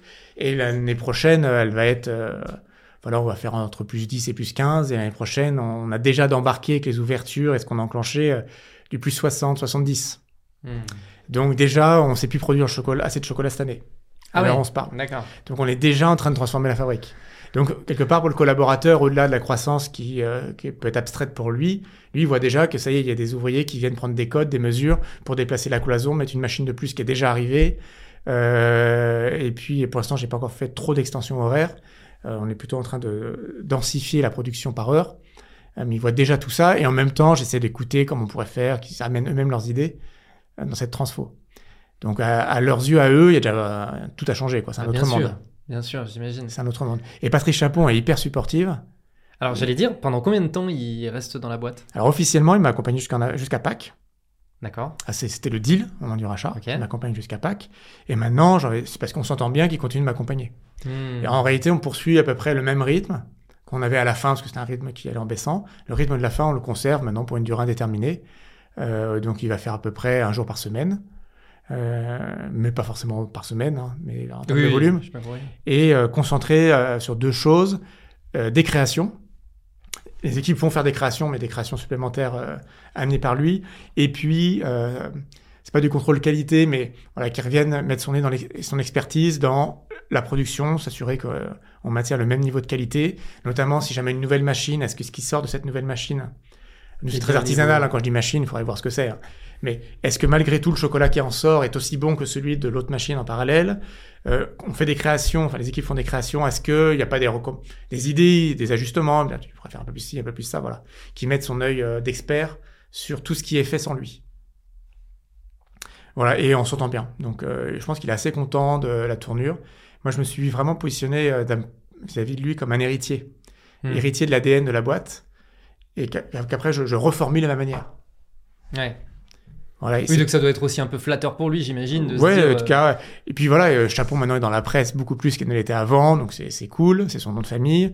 Euh, on va ouvrir des boutiques partout. Euh, pareil, c'est sous- son nom de famille. Ouais. Et les nouveaux packaging qu'on fait, il les trouve super. Donc voilà, il est fier de ce qui est fait. Il y a parfois des trucs, je comprends qu'il aurait fait autrement, mais en vrai, c'est vraiment sur des sujets secondaires et, et l'avenir dira si c'est plutôt moi qui avais raison ou lui. Et si c'est lui, c'est pas grave, je changerai, c'était secondaire, c'est pas dramatique. Quoi. voilà. Sur les fondamentaux, euh, il, est, il, est, il est hyper aligné. Et donc il y avait aussi cette volonté euh, de développer le digital. Ouais. Alors c'est un truc encore, j'ai beaucoup à faire. Euh, le digital, euh, il y a deux trucs dans le digital. Il y a la partie visible de l'iceberg qui est l'e-commerce, Ouais. sur lequel euh, je suis en train de... Pour l'instant, on n'est pas encore sorti du bois, mais on prépare des choses. Et il y a la partie immergée de l'iceberg, qui est beaucoup passionnante en vrai, je trouve, et transformante, qui est justement euh, tout le digital au service de l'entreprise, au service du process, au service de, euh, du fonctionnement de l'entreprise. Et oh, alors, j'ai la chance, entre guillemets, de reprendre une entreprise qui n'est pas très informatisée. Euh, nous, euh, il y a encore euh, toute la traçabilité des produits. C'est dans l'agroalimentaire, on doit tout tracer. Si jamais un jour il y a un retour produit, Bien il faut que je puisse re- même euh, je puisse dire quand est-ce que ma noisette a été cueillie et de où elle a été cueillie. Bon, bah, nous aujourd'hui, tout ça c'est papier crayon. Ah, ok. Voilà. Donc euh, moi j'ai des archives. Si on brûle, on perd tout. Quoi. Alors j'espère qu'on brûlera jamais. Mais euh, mais voilà. Bon bref, c'est juste pour illustrer le fait qu'on est très très peu informatisé. Il y a quand même une compta évidemment. Euh, et l'avantage, c'est que euh, j'ai pas de legacy, quoi. J'ai pas d'héritage informatique et je peux tout créer. Ouais. Et donc là, en ce moment, on est en train de réfléchir à vraiment euh, où est-ce qu'on va pouvoir euh, commencer à déjà mettre en place une informatique scalable, interopérable et qui va nous permettre d'avoir cette logique de plateforme que je disais tout à l'heure. Ouais. Et d'avoir vraiment le, le meilleur des mondes, ou en tout cas de tenter le meilleur des mondes sur chacune des grosses briques sur lesquelles on pense qu'il y a une valeur ajoutée qu'on peut craquer, et puis de rester dans le standard, euh, dans ce qui n'a pas de valeur ajoutée, qui, est en vrai sur beaucoup de process. Donc là, on est en train de, de complètement tout repenser, et il y a un sujet que je regarde beaucoup, beaucoup en ce moment, euh, qui est assez nouveau, hein, qui est le no-code. Et le no-code euh, m'intéresse. J'ai toujours été convaincu que le, le malheur de l'informatique, c'est sa dissociation avec les métiers. Et cette dissociation avec les métiers ne vient pas du fait que l'informatique ne veuille pas rencontrer les métiers. Euh, même si parfois ils ont du mal à comprendre les métiers, il y a une vraie volonté des informaticiens de rencontrer les métiers dans une DSI. Mais les métiers ne veulent pas entendre parler d'informatique. Et c'est beaucoup plus dans ce sens-là que le problème se pose. Tout à fait. Or, si j'avais une baguette magique, j'aurais voulu chez Etam, si j'avais une baguette magique chez Etam, que tous mes directeurs de service soient des DSI en puissance. Toujours aussi bons dans leur métier, mais avec un état d'esprit euh, technophile pour voir en quoi la technologie peut les rendre encore meilleurs, plus productifs, Hmm. euh, plus connectés à de la data, plus euh, euh, proches des tendances justement grâce à cette data, plus automatisés, enfin plus plein de choses. Plus après même des trucs que j'imagine même pas, mais que quelqu'un qui est passionné par son métier et par la techno pourrait trouver. Et Ouais, c'est vrai que c'est là où le no-code. euh, ah ouais. Et c'est là où le no-code apporte un truc. En pratique, euh, du coup là, on, on s'est lancé. Enfin, j'ai lancé un peu la boîte sur quelques trucs de no-code. C'est pas si trivial parce que les gens n'ont pas envie d'y aller. Donc, euh, même si c'est plus facile, parce qu'on peut leur montrer en quoi on peut facilement s'adapter à eux. euh, Il y a deux biais. C'est que un, bon, ils peuvent avoir quand même une aversion, ne pas avoir cette passion. Ça, c'est pour les trucs. Et le deuxième biais, c'est que s'ils ont cette passion, peut- ça peut créer le Excel de, de, de demain, quoi. Aujourd'hui, il y a des fichiers Excel qui traînent de partout avec 25 000 versions Oui. euh, qui font on sait même plus quoi. Oui. Et on pourrait avoir la même chose dans nos codes, Tout à fait. ce qui n'est pas le fruit euh, de ce qu'on veut obtenir. Et, euh, mais c'est un sujet, je trouve, malgré tout à craquer. Et je pense quand même que donner une culture no code aux gens qui managent la boîte, quitte à ce que ce soit pas eux qui le mettent en œuvre, parce que c'est encore un peu euh, rébarbatif, Oui, oui. euh, pour quelqu'un de créatif, par exemple. Euh, en tout cas, leur faire prendre conscience de tout ce que ça peut craquer euh, en l'espace de quelques heures. C'est ça qui est la magie du no-code. C'est-à-dire que le problème qu'ils veulent résoudre, demain, il est résolu. Oui. C'est ça, c'est ça la promesse. Alors, évidemment, euh, c'est, enfin, il- tout- Ça demande tout- des compétences. toute proportion gardée, mais c'est des, euh, c'est des compétences. C'est plus facile à expliquer. Je pense que vraiment, ça rapproche l'informatique des métiers et surtout, ça rapproche des métiers de l'informatique. Et je, moi, le vrai challenge que je vois pour Chapon, c'est parce que j'ai des tas d'idées de trucs à améliorer d'un point de vue technologique et d'un point de vue efficacité, automatisation et même euh, euh, personnalisation euh, de plein de choses, personnalisation des merchandising de mes boutiques grâce à de la data, enfin plein de trucs que je pense pouvoir faire avec du no-code. Et donc, du coup, là, c'est un, sujet sur lequel on est déjà lancé. On a déjà lancé, avec Notion, on a déjà outillé la partie com et, et marketing peu de code du changement pour tout le monde rentre bien dedans, mais ça va le faire. Et voilà, il y a tout le reste de la boîte qui va suivre dans ce genre de truc. Ah, le no-code, c'est fascinant. Hein. Ouais, c'est une est-ce que c'est une révolution? J'en sais rien. En tout cas, c'est un changement de mindset. Ouais, et puis en fait, il y a aussi un truc, ça démystifie la complexité de ce qu'est la technologie, euh, justement, derrière. Mm. ce, côté, ça nous rapproche effectivement. Et je trouve qu'il y a un peu une espèce de désintermédiation, euh, parce que avant, il y avait les développeurs qui faisaient filtre entre bah, la technologie et euh, mes besoins. Et là, en fait, je peux directement échanger avec la technologie assez rapidement, un peu comme un jeu de Lego. Et finalement, ça me permet de bien comprendre de ah mais ok, c'est ça les contraintes, etc. Ça donne une compréhension technique qui est quand même ouais, carrément. Et puis on peut faire entre guillemets un proof of concept qui en vrai peut être plus qu'un proof of concept. Ouais, complètement. À un temps tellement court que la frustration du métier qui est l'informatique, c'est toujours long. Et c'est vrai qu'une entreprise qui a du SAP, euh, bah, c'est toujours long toujours long, compliqué et cher. Ah, vous avez SAP Non, non, nous, on n'a pas SAP. Ah oui, parce que Il y avait SAP dans notre vie, j'ai chez Etam, il y avait SAP. Euh, alors, c'est pas que la faute des SAP, hein, c'est la manière dont ça a été implémenté. Euh, mais euh, bon, il y a beaucoup d'écosystèmes SAP, en tout cas avec ces gros systèmes. Oui, J'ai rien contre SAP, qui, qui rendent les choses tellement pas fluides qu'il y a une démission totale des métiers pour s'intéresser à l'informatique, parce que de toute façon, c'est chiant. Et en vrai, le no-code, ça, ça bloque ça. Il y a quand même un coût de, pour comprendre le truc. Mm. comment ça fonctionne? Il y a toujours une petite base de données à un moment donné. On dit toujours ce qu'on veut comme type de données dedans, du texte, du formule, etc. Bon, ok, mais c'est pas non plus complètement, euh, je suis complètement euh, inabordable. Moi, j'ai un discours aujourd'hui qui est assez clair. J'adore mes managers, je les pousse, mais aujourd'hui, en vrai, un manager qui refuse le digital aujourd'hui n'a pas sa place et ne m'intéresse pas dans l'équipe. Donc euh, j'entends que vous ne soyez pas des geeks, je vous demande pas de venir. Moi, je suis un peu, ça m'obsède, j'adore ça, donc je vous demande pas d'adorer ça, mais je vous demande de vous y intéresser.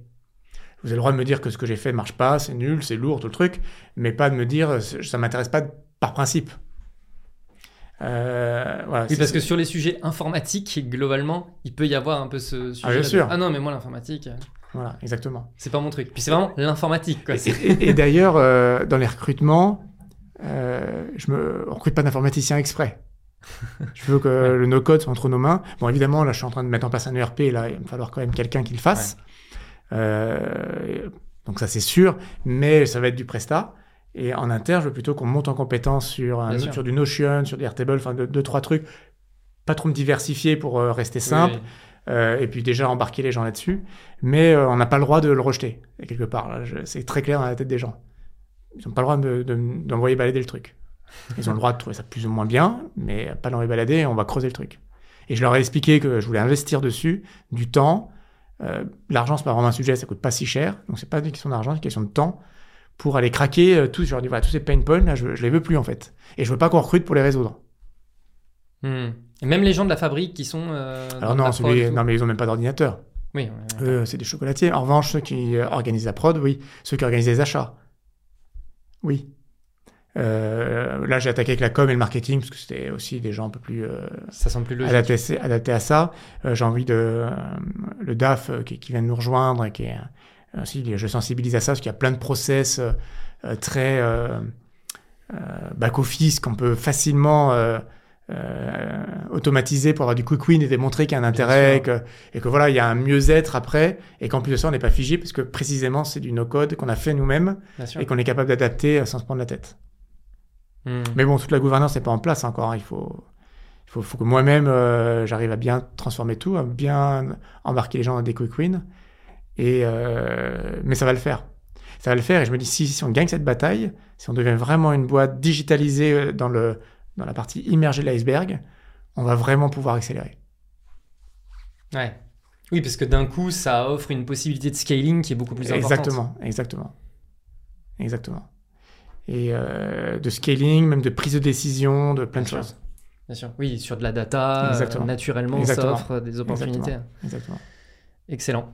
Euh, toi, quand tu débarques dans un, dans un milieu comme celui de Chapon, qui du coup n'est pas digitalisé, alors que toi, c'est plutôt ton affinité, comment est-ce que tu arrives à prendre les sujets en place alors que ben voilà, c'est pas vraiment le cœur de ton métier, quoi, on va dire?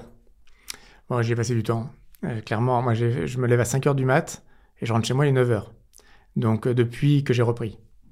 Donc j'y passe un... Bon, je me suis quand même fait quelques jours de repos, parce que je tiens pas sinon, mais, euh, mais déjà le premier truc, euh, je passe beaucoup de temps et je suis, euh, je suis dans l'obsession de mon efficacité personnelle comme quand j'étais en prépa. Et d'ailleurs j'ai l'impression de revivre une prépa. Et, euh, et, donc voilà, vraiment je passe du temps. C'est-à-dire que tout le temps que je passe avec les équipes dans la, sur la chaîne, où j'ai beaucoup passé au début, maintenant je continue à les voir tous les jours, hein, mais je passe moins de temps à comprendre chaque truc, parce que maintenant je comprends à peu près par cœur comment ça fonctionne. Euh, je, je, suis un peu plus rapide, mais tout ce temps-là n'a pas été au détriment du temps de travail euh, normal d'un dirigeant. Mmh, bien et, sûr. Et, quelque part, il s'est fait en plus. Euh, pareil, le temps d'aller en boutique, ça c'est un temps euh, il faut absolument faire. On a trop facilement tendance à se laisser prendre par par tous les sujets qu'on doit gérer et pas aller voir les gens en boutique et passer du temps avec eux, même faire de la vente. Euh, voilà, tout ça, il faut arriver à le faire et que ce soit en plus du temps au début. Euh, maintenant, donc ça c'était vraiment pendant six mois, c'était vraiment que ça. Et depuis trois mois, même si je suis toujours les mêmes horaires, euh, j'ai quand même des gens maintenant qui m'entourent. Euh, quand je suis arrivé, il y a 0,4 dans l'entreprise.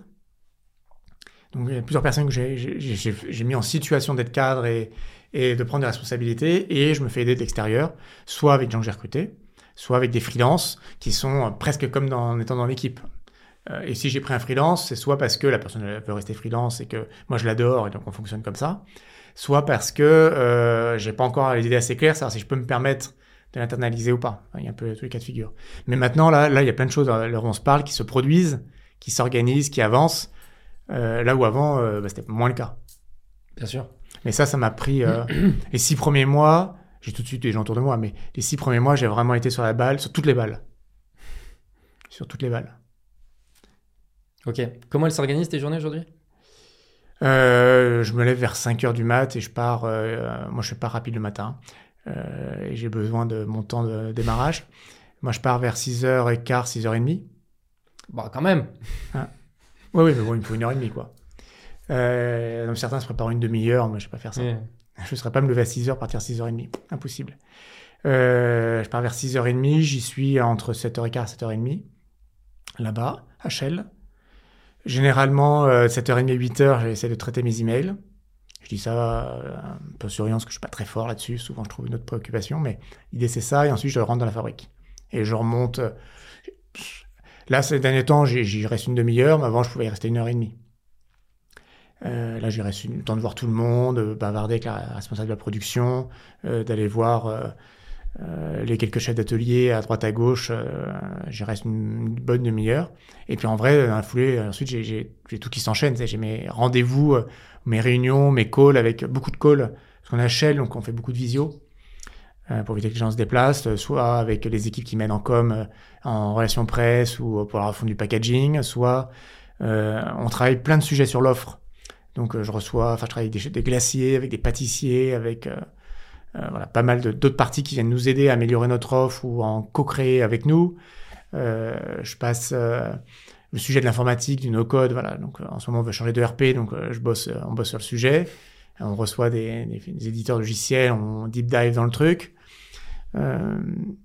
Et, puis on retravaille notre concept boutique, donc je passe aussi beaucoup de temps un peu tac au tac à travailler avec les architectes pour euh, valider des options. Donc disons que de 10h à 18h30, 19h, je suis en interaction. quoi. Hmm. Et après, je, pareil, je reprends mes, mes petits sujets euh, de concentration et à 8h, euh, je pars. Ça fait quand même des belles journées, ouais. Ouais, ça fait des belles journées. Mais je me suis fait des breaks là de, de repos parce que moi je suis un bon dormeur, hein, donc j'ai besoin de repos, puis j'ai besoin de vivre en famille aussi. Mais après, moi j'ai, voilà, je me donne beaucoup la semaine. Le week-end, je fais des gros breaks. Ouais. Vraiment, je break. Alors je regarde les chiffres tous les jours, mais euh, le samedi, je, je bosse pas. Alors sauf à Noël à Pâques, là, je bosse évidemment, mais c'est spécifique. Sinon, moi je bosse pas le, je bosse pas le samedi, je bosse pas le soir en rentrant chez moi, jamais. Euh, je en réalité, s'il y avait une crise, j'ai encore ces, ces marges de manœuvre. D'accord. Et j'ai des vrais échappatoires. Euh, Le week-end, euh, bon, j'ai ma famille, ma femme, mes trois enfants, euh, et puis j'ai des chevaux avec ma femme. Donc tous les week-ends, à minima, au moins 5 heures dans le week-end, je suis à cheval dans la forêt. Ah ouais. Ah oui, Donc ça quand je dis je c'est break, je le- break. Ah ouais, ça c'est le vrai break, ouais. Ouais. Ouais, le vrai échappatoire, en effet. ouais. Exactement. Ah ouais, excellent. Excellent. D'accord. Euh, alors, moi, il y, y, a un truc qui m'intéresse aussi, et même si on fait un peu un step back, euh, même par rapport à Etam, etc. Et après, je te partagerai une, une petite expérience de la première fois qu'on s'est rencontrés, qui c'était chez Etam. Je sais pas si tu te souviens, mais moi, je me souviens de toi. Et, et en fait, moi, ça peut m'intéresser de, de savoir comment tu analyses un business. Alors, c'est une question un peu vaste. Mais c'est quoi un petit peu les éléments, les points clés que tu vas regarder pour arriver à prendre des décisions justement un peu clés sur le business ou pour arriver à te positionner rapidement dans ton rôle? Parce qu'en plus de ça, tu es intervenu euh, à répétition sur les dernières années sur des postes de très haut niveau, dans des belles boîtes, etc., sur lesquels tu as été opérationnel très très rapidement. Donc tu vois, moi ça m'intéresse de me dire, ok, en fait quand tu débarques, c'est quoi les premiers niveaux d'analyse que tu as et qui te permettent de te dire, ok, voilà comment je vais me positionner?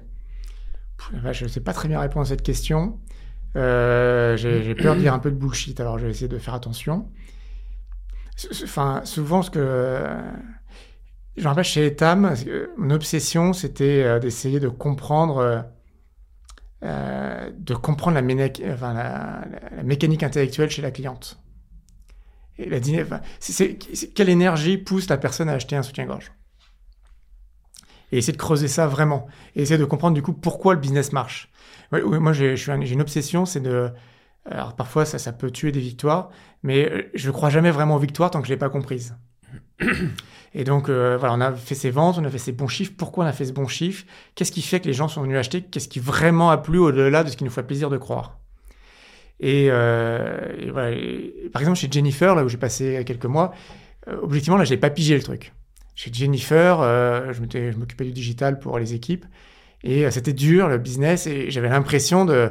J'avais des, je creusais, tiens, ça pourrait être ça.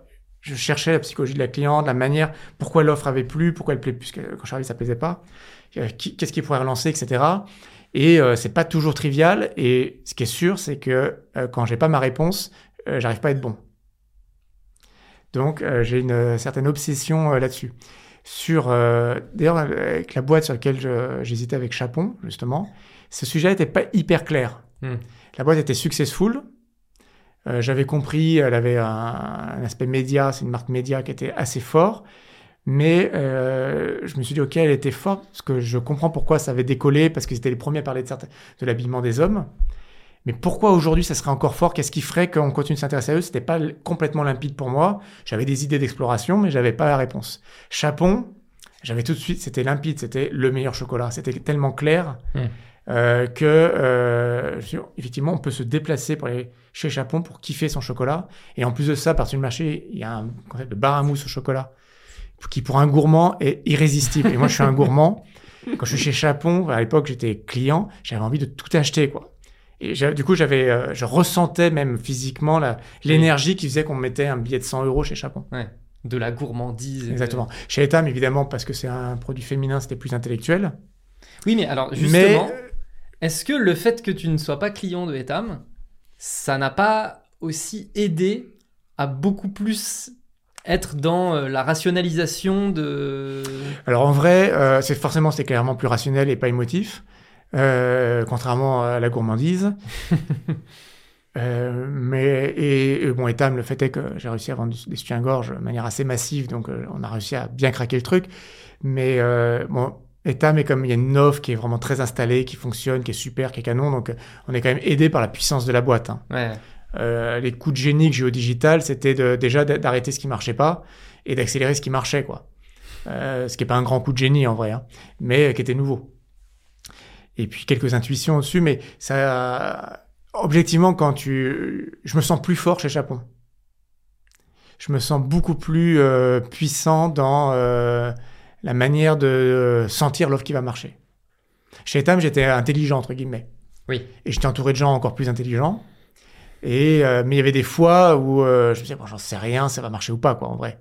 Ça mmh. m'arrivait plein de fois et je faisais confiance aux équipes et j'ai envie de dire, euh, souvent, ils avaient raison. Enfin, c'était assez. Parce que Etam, c'est une telle machine qu'il y a beaucoup de choses rationnelles. Euh, chez Chapon, on a réussi à faire des coups euh, parce que parce qu'on avait l'intuition en plus du rationnel. On a, a créé un, chocolat chaud est qu'on vend en produit frais, qui est une tuerie. Euh, bon, c'est- tout petit, hein, parce que Chapon est petit, donc tout est petit chez Chapon. Mais clac, on a lancé le truc, on s'est retrouvé érupté. J'avais créé un, j'avais acheté pour euh, trois semaines de, vente de lait. euh, on, a, tenu cinq jours. Voilà, Euh, c'est ce genre de coup que j'appelle. Donc parce que on a réussi à créer le truc, à comprendre, on savait ce, que, ce qui peut plaire à un client, parce que soi-même on se dit si j'avais ça, j'aurais tellement envie de l'acheter. Euh, donc ça, rajoute quand même. Oui. Alors beaucoup disent que ça peut créer des erreurs, hein, le, le fait d'aimer beaucoup les choses et de mettre moins de rationnel. C'est sûr, c'est sûr que ça peut créer des erreurs, mais je trouve quand même que ça alimente beaucoup de créativité. Donc Mm. moi, en tout cas, je me sens plus fort. Donc je me sens plus courageux et je me sens plus capable de sortir justement d'une analyse et me dire on y va quand même. je me sens plus capable de casser des codes. Ouais, ça, je veux bien le croire, par contre. ouais. Tu vois et, euh, et en vrai, si tu veux faire un truc cool, il faut quand même casser des codes. Oui. Etam, je me sentais pas capable de casser des codes. Etam, je crois que tu es capable de faire un bon management, euh, de développer la boîte tranquillou, enfin, entre guillemets, dans la prolongation de ce qu'on a fait, et d'être meilleur en digital, parce que j'avais toutes les rênes. Mais les effets de levier sont aussi beaucoup moins importants dans une boîte comme Etam. Ah bah bien sûr, on était déjà numéro 1 en France, on peut pas devenir numéro 0. Donc après, c'était l'international le sujet. Ouais. Et, euh, et alors que Chapon, je me dis, je peux casser des trucs, je peux casser des codes, Ouais. je peux euh, casser la baraque. Je reviens sur l'analyse du coup de c'est quoi les premiers trucs que tu analyses. Alors, l'anecdote que je te donne, Mhm. qui est que euh, donc euh, la, la- la première fois que je t'ai croisé, c'était quand on vous étiez en train de traiter le sujet de euh, Try Now, Pay Later. Mhm. Et, euh, et donc on avait fait une réunion et il y avait Jonathan. Ouais. Euh, et tu es rentré et le premier niveau d'analyse que tu as posé, c'est vraiment l'analyse intellectuelle de la cliente. Donc c'est exactement ce que tu dis. Où je me suis dit, wow, il a- il- j'ai l'impression qu'il comprend mais parfaitement ce qui se passe dans la tête de sa cliente. Alors euh, voilà, toute proportion gardée bien évidemment. Mm. Mais tu vois, c'est assez marrant que tu mentionnes ce point-là parce que c'est le point sur lequel vraiment ça m'avait marqué. Je m'étais dit, wow, cette capacité de recentrer sur ce qui se passe dans la tête de la cliente et non, non, mais attendez, là vous, vous faites ce niveau d'analyse, mais en fait vous êtes déporté par rapport aux raisons réelles pour lesquelles les, les- les femmes elles viennent dans les boutiques, etc. etc. Je m'étais dit, ah ouais, là il a recentré le truc sur euh, ce qui se passe dans la tête de la cliente et tout, et ça m'avait marqué quoi. Et le fait, et donc c'est énorme que tu mentionnes ce point-là. Oui, oui, parce que c'est une certaine forme d'obsession. Il y a aussi plein d'analyses hein, qui ont été à côté de la plaque et la, vraie, et la vie euh, nous, nous le fait comprendre très vite. Bien Mais bon, il y a des fois, on, a- on comprend des trucs, ça, heureusement d'ailleurs. Il y a des fois, on comprend des trucs. Et souvent, on se trompe quand. Enfin, moi, je suis beaucoup trompé, euh, justement, dans les fausses victoires. Quand j'ai voulu euh, lire les analyses, enfin, lire les résultats à, sous mon prisme par rapport à une vraie réalité de ce qui se passe. Euh, c'est. euh, Enfin, j'ai. Quelqu'un achète de l'eau, euh, c'est pas forcément parce que c'est la meilleure eau, c'est en tout ce qu'il a soif, quoi. Et on Oui. peut croire qu'on vend la meilleure eau et se dire, putain, la vache, t'as vu, mes chiffres sont bons, j'étais la meilleure eau. En fait, non, juste, j'ai croisé un type qui avait soif, quoi. Et, et si on comprend ça, euh, déjà, euh, on arrête de se mentir et on tombe sur le bon truc. Le digital a quand même comme vertu d'être très codé par la data. Ouais. Et euh, avec un minimum d'honnêteté, on voit quand même les choses se passer. Oui. Ça demande de l'honnêteté intellectuelle, Oui, en effet. un mais trouvera toujours son truc, mais il n'y a pas besoin d'être euh, le plus honnête des hommes ou des femmes euh, pour à un moment donné, euh, la, la data a toujours raison, quoi. Si, Oui. si, si on l'analyse avec honnêteté, on peut dire qu'on- quand on dit qu'on fait dire ce qu'on veut aux chiffres, c'est qu'on on y met de la malhonnêteté dans les chiffres.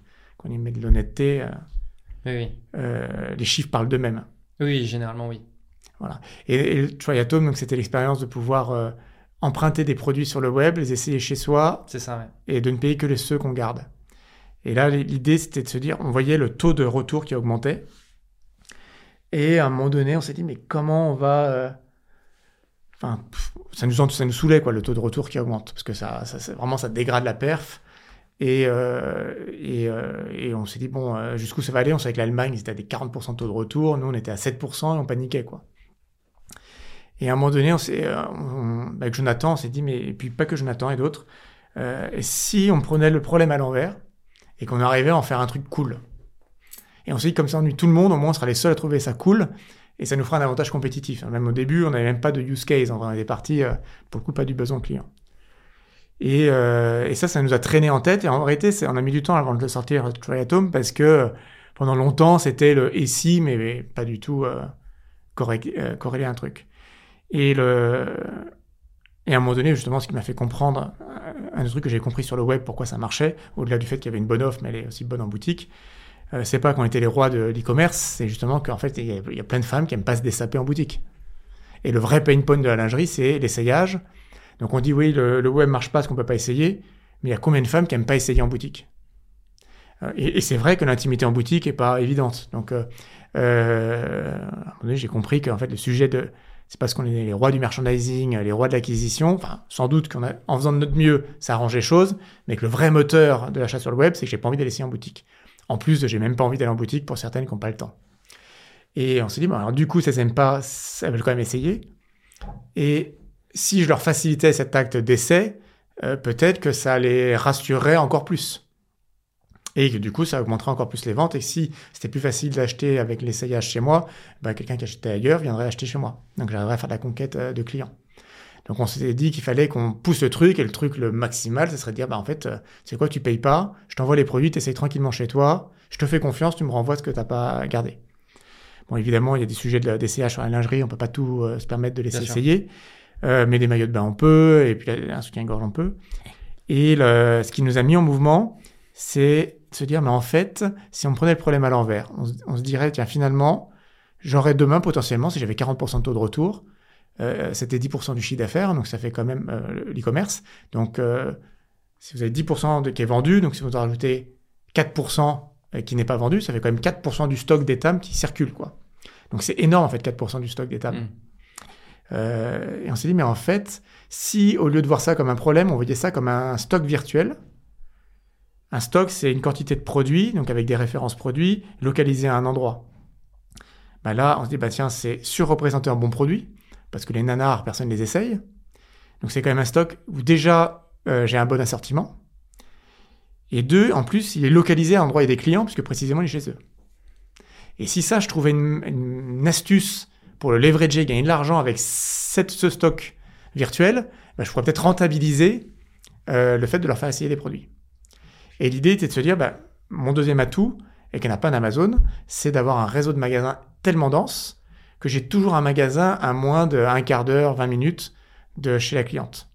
Et donc, je pouvais, on, pouvait imaginer, on avait imaginé plein de scénarios, y compris des coursiers, etc. Enfin bref, pour faire en sorte que la cliente qui veut renvoyer son produit, on le prenne et on le ramène à la boutique.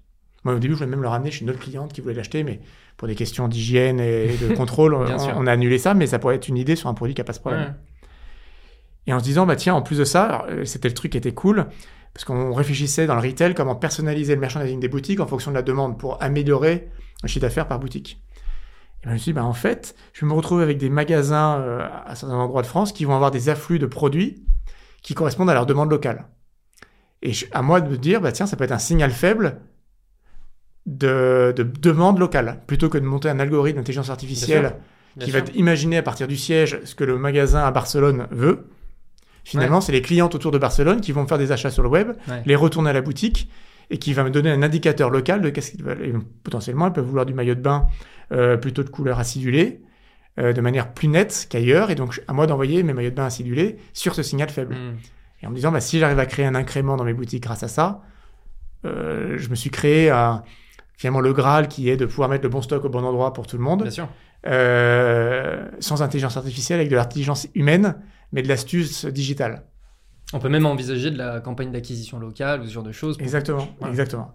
Donc ça, c'était la big idea qu'on avait. Euh, avec, en réalité, c'est assez compliqué. Mis... Il y a pas mal de si dans ma phrase. Oui. Euh, et euh, chaque si, il faut le résoudre.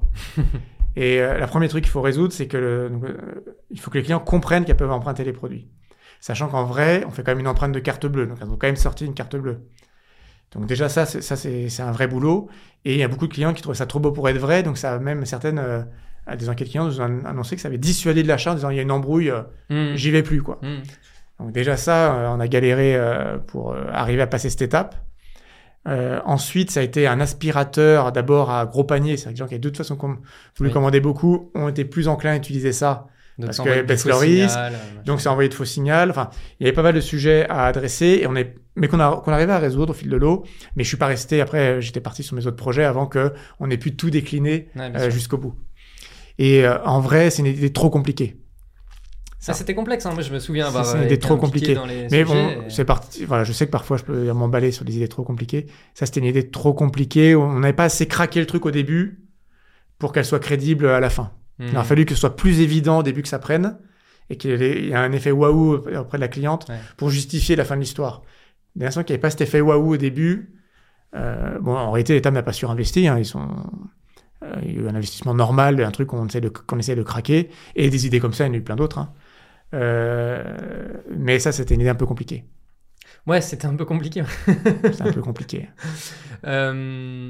J'ai une autre question qui est tu as été DG de Etam, donc tu, tu portes la boîte, mais c'est pas la tienne. Mhm. Aujourd'hui, tu es propriétaire d'une boîte. Oh, je suis associé à un fonds, hein. comme j'ai acheté l'argent des autres. Oui, donc on mais- est propriétaire avec l'argent des autres. Mais oui, oui, je suis, je suis beaucoup plus euh, involve. Ah bah complètement. Rien à voir, non, rien à voir. Qu'est-ce que ça change pour toi?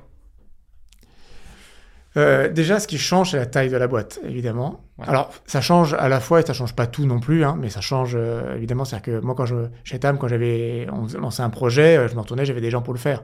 Chez Chapon, quand on veut lancer un truc, je me retourne, euh, bah, il faut que je le fasse, quoi. Il y a combien de personnes chez Chapeau On est une quarantaine. Ok, ok. Donc, euh, donc chez Chapon, tu es quand même beaucoup plus les mains dans le cambouis Oui, euh, oui. tout le temps, euh, euh, en permanence. Et en réalité, tu prends des décisions qui sont tout aussi difficiles à prendre, même si d'extérieur elles paraissent euh, moins avec moins d'enjeux. Comparativement à tes moyens, elles sont parfois beaucoup plus d'enjeux. Ouais. J'ai une bêtise, hein, faire un shooting à 100 000 euros chez Etam, c'est moins douloureux qu'un shooting à 20 000 euros chez Japon.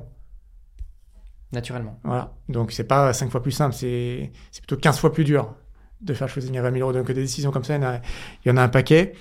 Euh, moi, j'ai jamais mis mon orgueil, en tout cas, sur le nombre de personnes que je manageais. Ça, euh, je suis plutôt quelqu'un d'orgueilleux comme tout le monde. Euh, ça m'a fait kiffer d'être DG d'État, etc. Mais euh, au fond, moi, j'ai jamais eu d'orgueil sur euh, le nombre de personnes. Hmm. Euh, en revanche, j'ai mis de l'orgueil sur l'impact.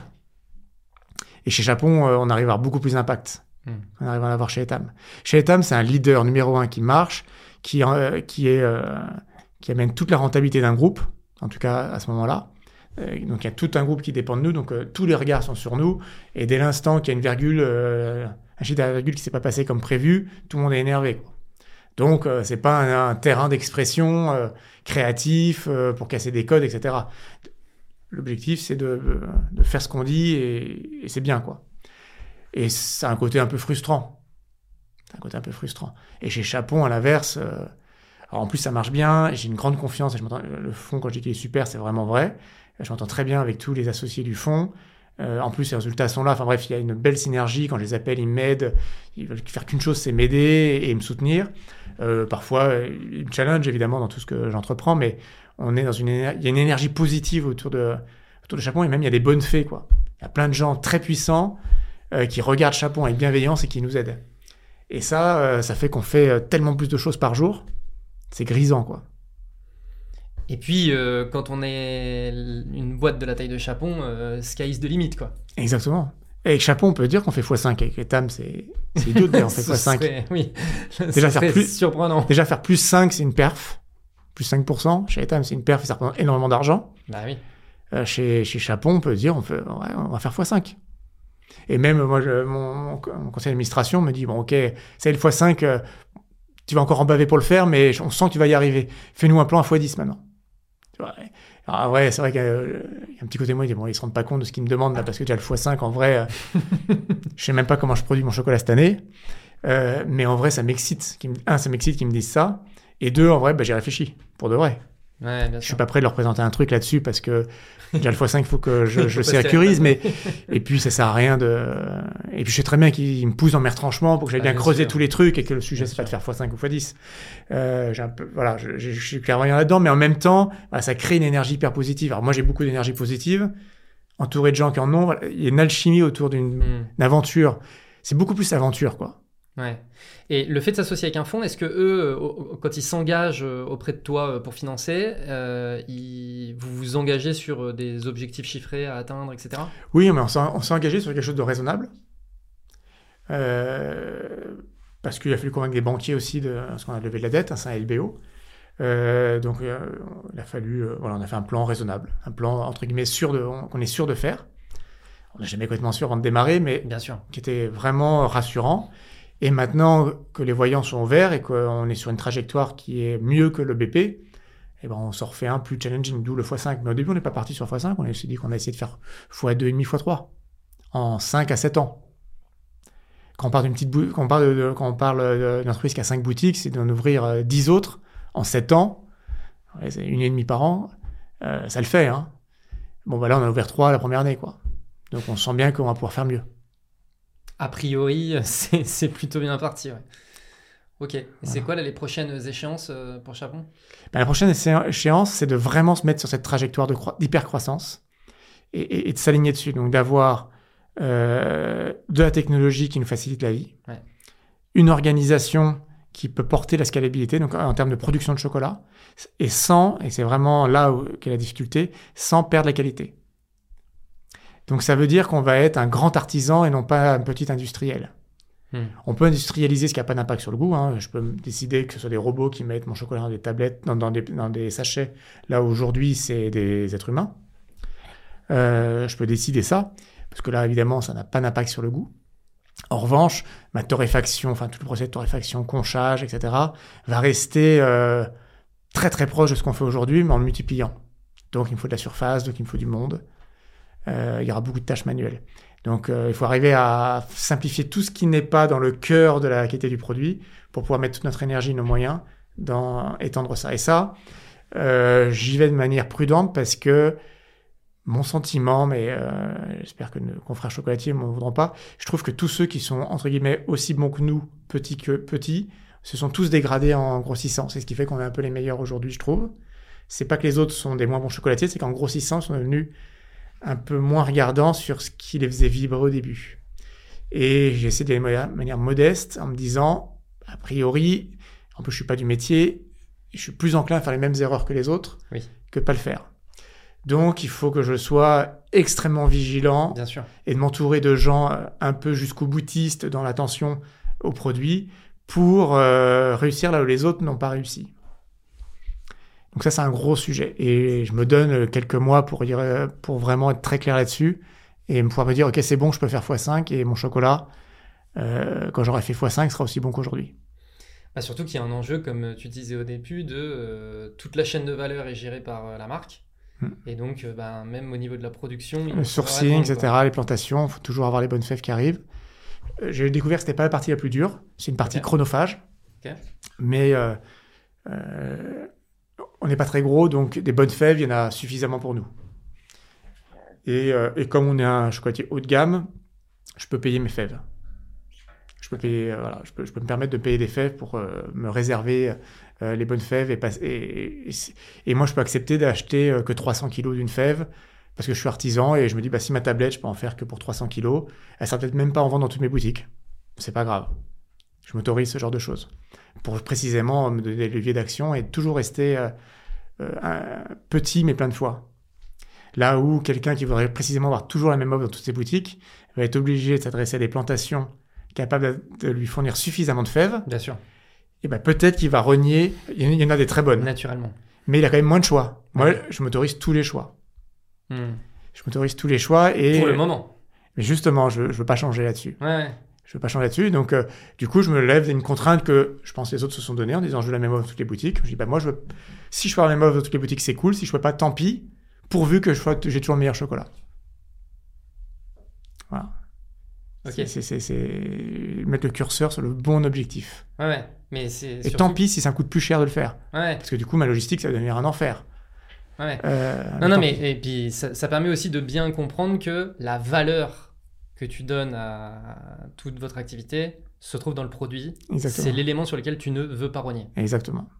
Exactement. On fait aussi des très bons pralinés, donc il nous faut des très bonnes noisettes, des très bonnes amandes, et, des et pour l'instant, c'est des petites plantations qui nous fournissent. Euh, bon, bah, peut-être que demain, euh, il me faudra d'autres. Enfin, je ferai de nouveaux pralinés parce que je pourrais pas mettre ça partout. Et, euh, et bon, c'est un peu plus facile hein, parce que les, plantations de noisettes, il y en a pas mal. Mais, mais bon, bah, pareil, sur tous les sujets, c'est il faut pas se tromper d'objectif. Et du coup, la rentabilité de chaque produit, même si le fond me dit de ne pas oublier ça, évidemment, c'est important. Ça n'a aucune valeur si notre produit se dégrade. Hmm. Si demain c'est le marque qui fait le prix, euh, c'est qu'on a perdu. Il faut pas qu'on achète cher parce que c'est Chapon. Il faut qu'on achète cher parce que c'est le meilleur. Et alors Chapon sera fort.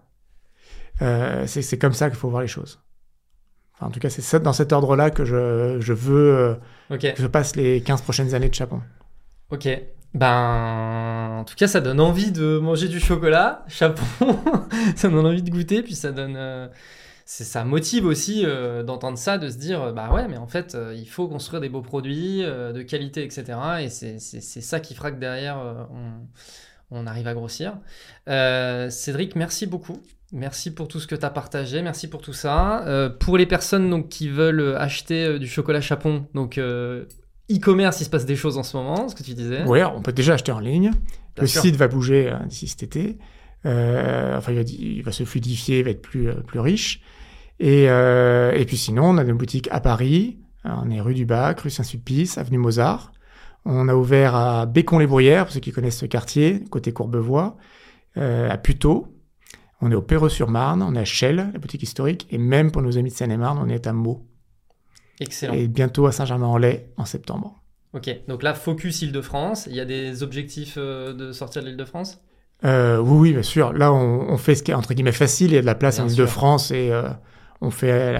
enfin, facile, jamais rien de facile, mais c'est plus évident pour nous, du point de vue d'organisation. même moi, d'aller voir les emplacements, c'est plus rapide. Évidemment, la France. Et l'international, on est déjà en discussion avec. Ah plusieurs zones dans le monde. Excellent. Bah, j'ai hâte de suivre ça. Merci beaucoup pour euh, tout ça. Merci Jordan.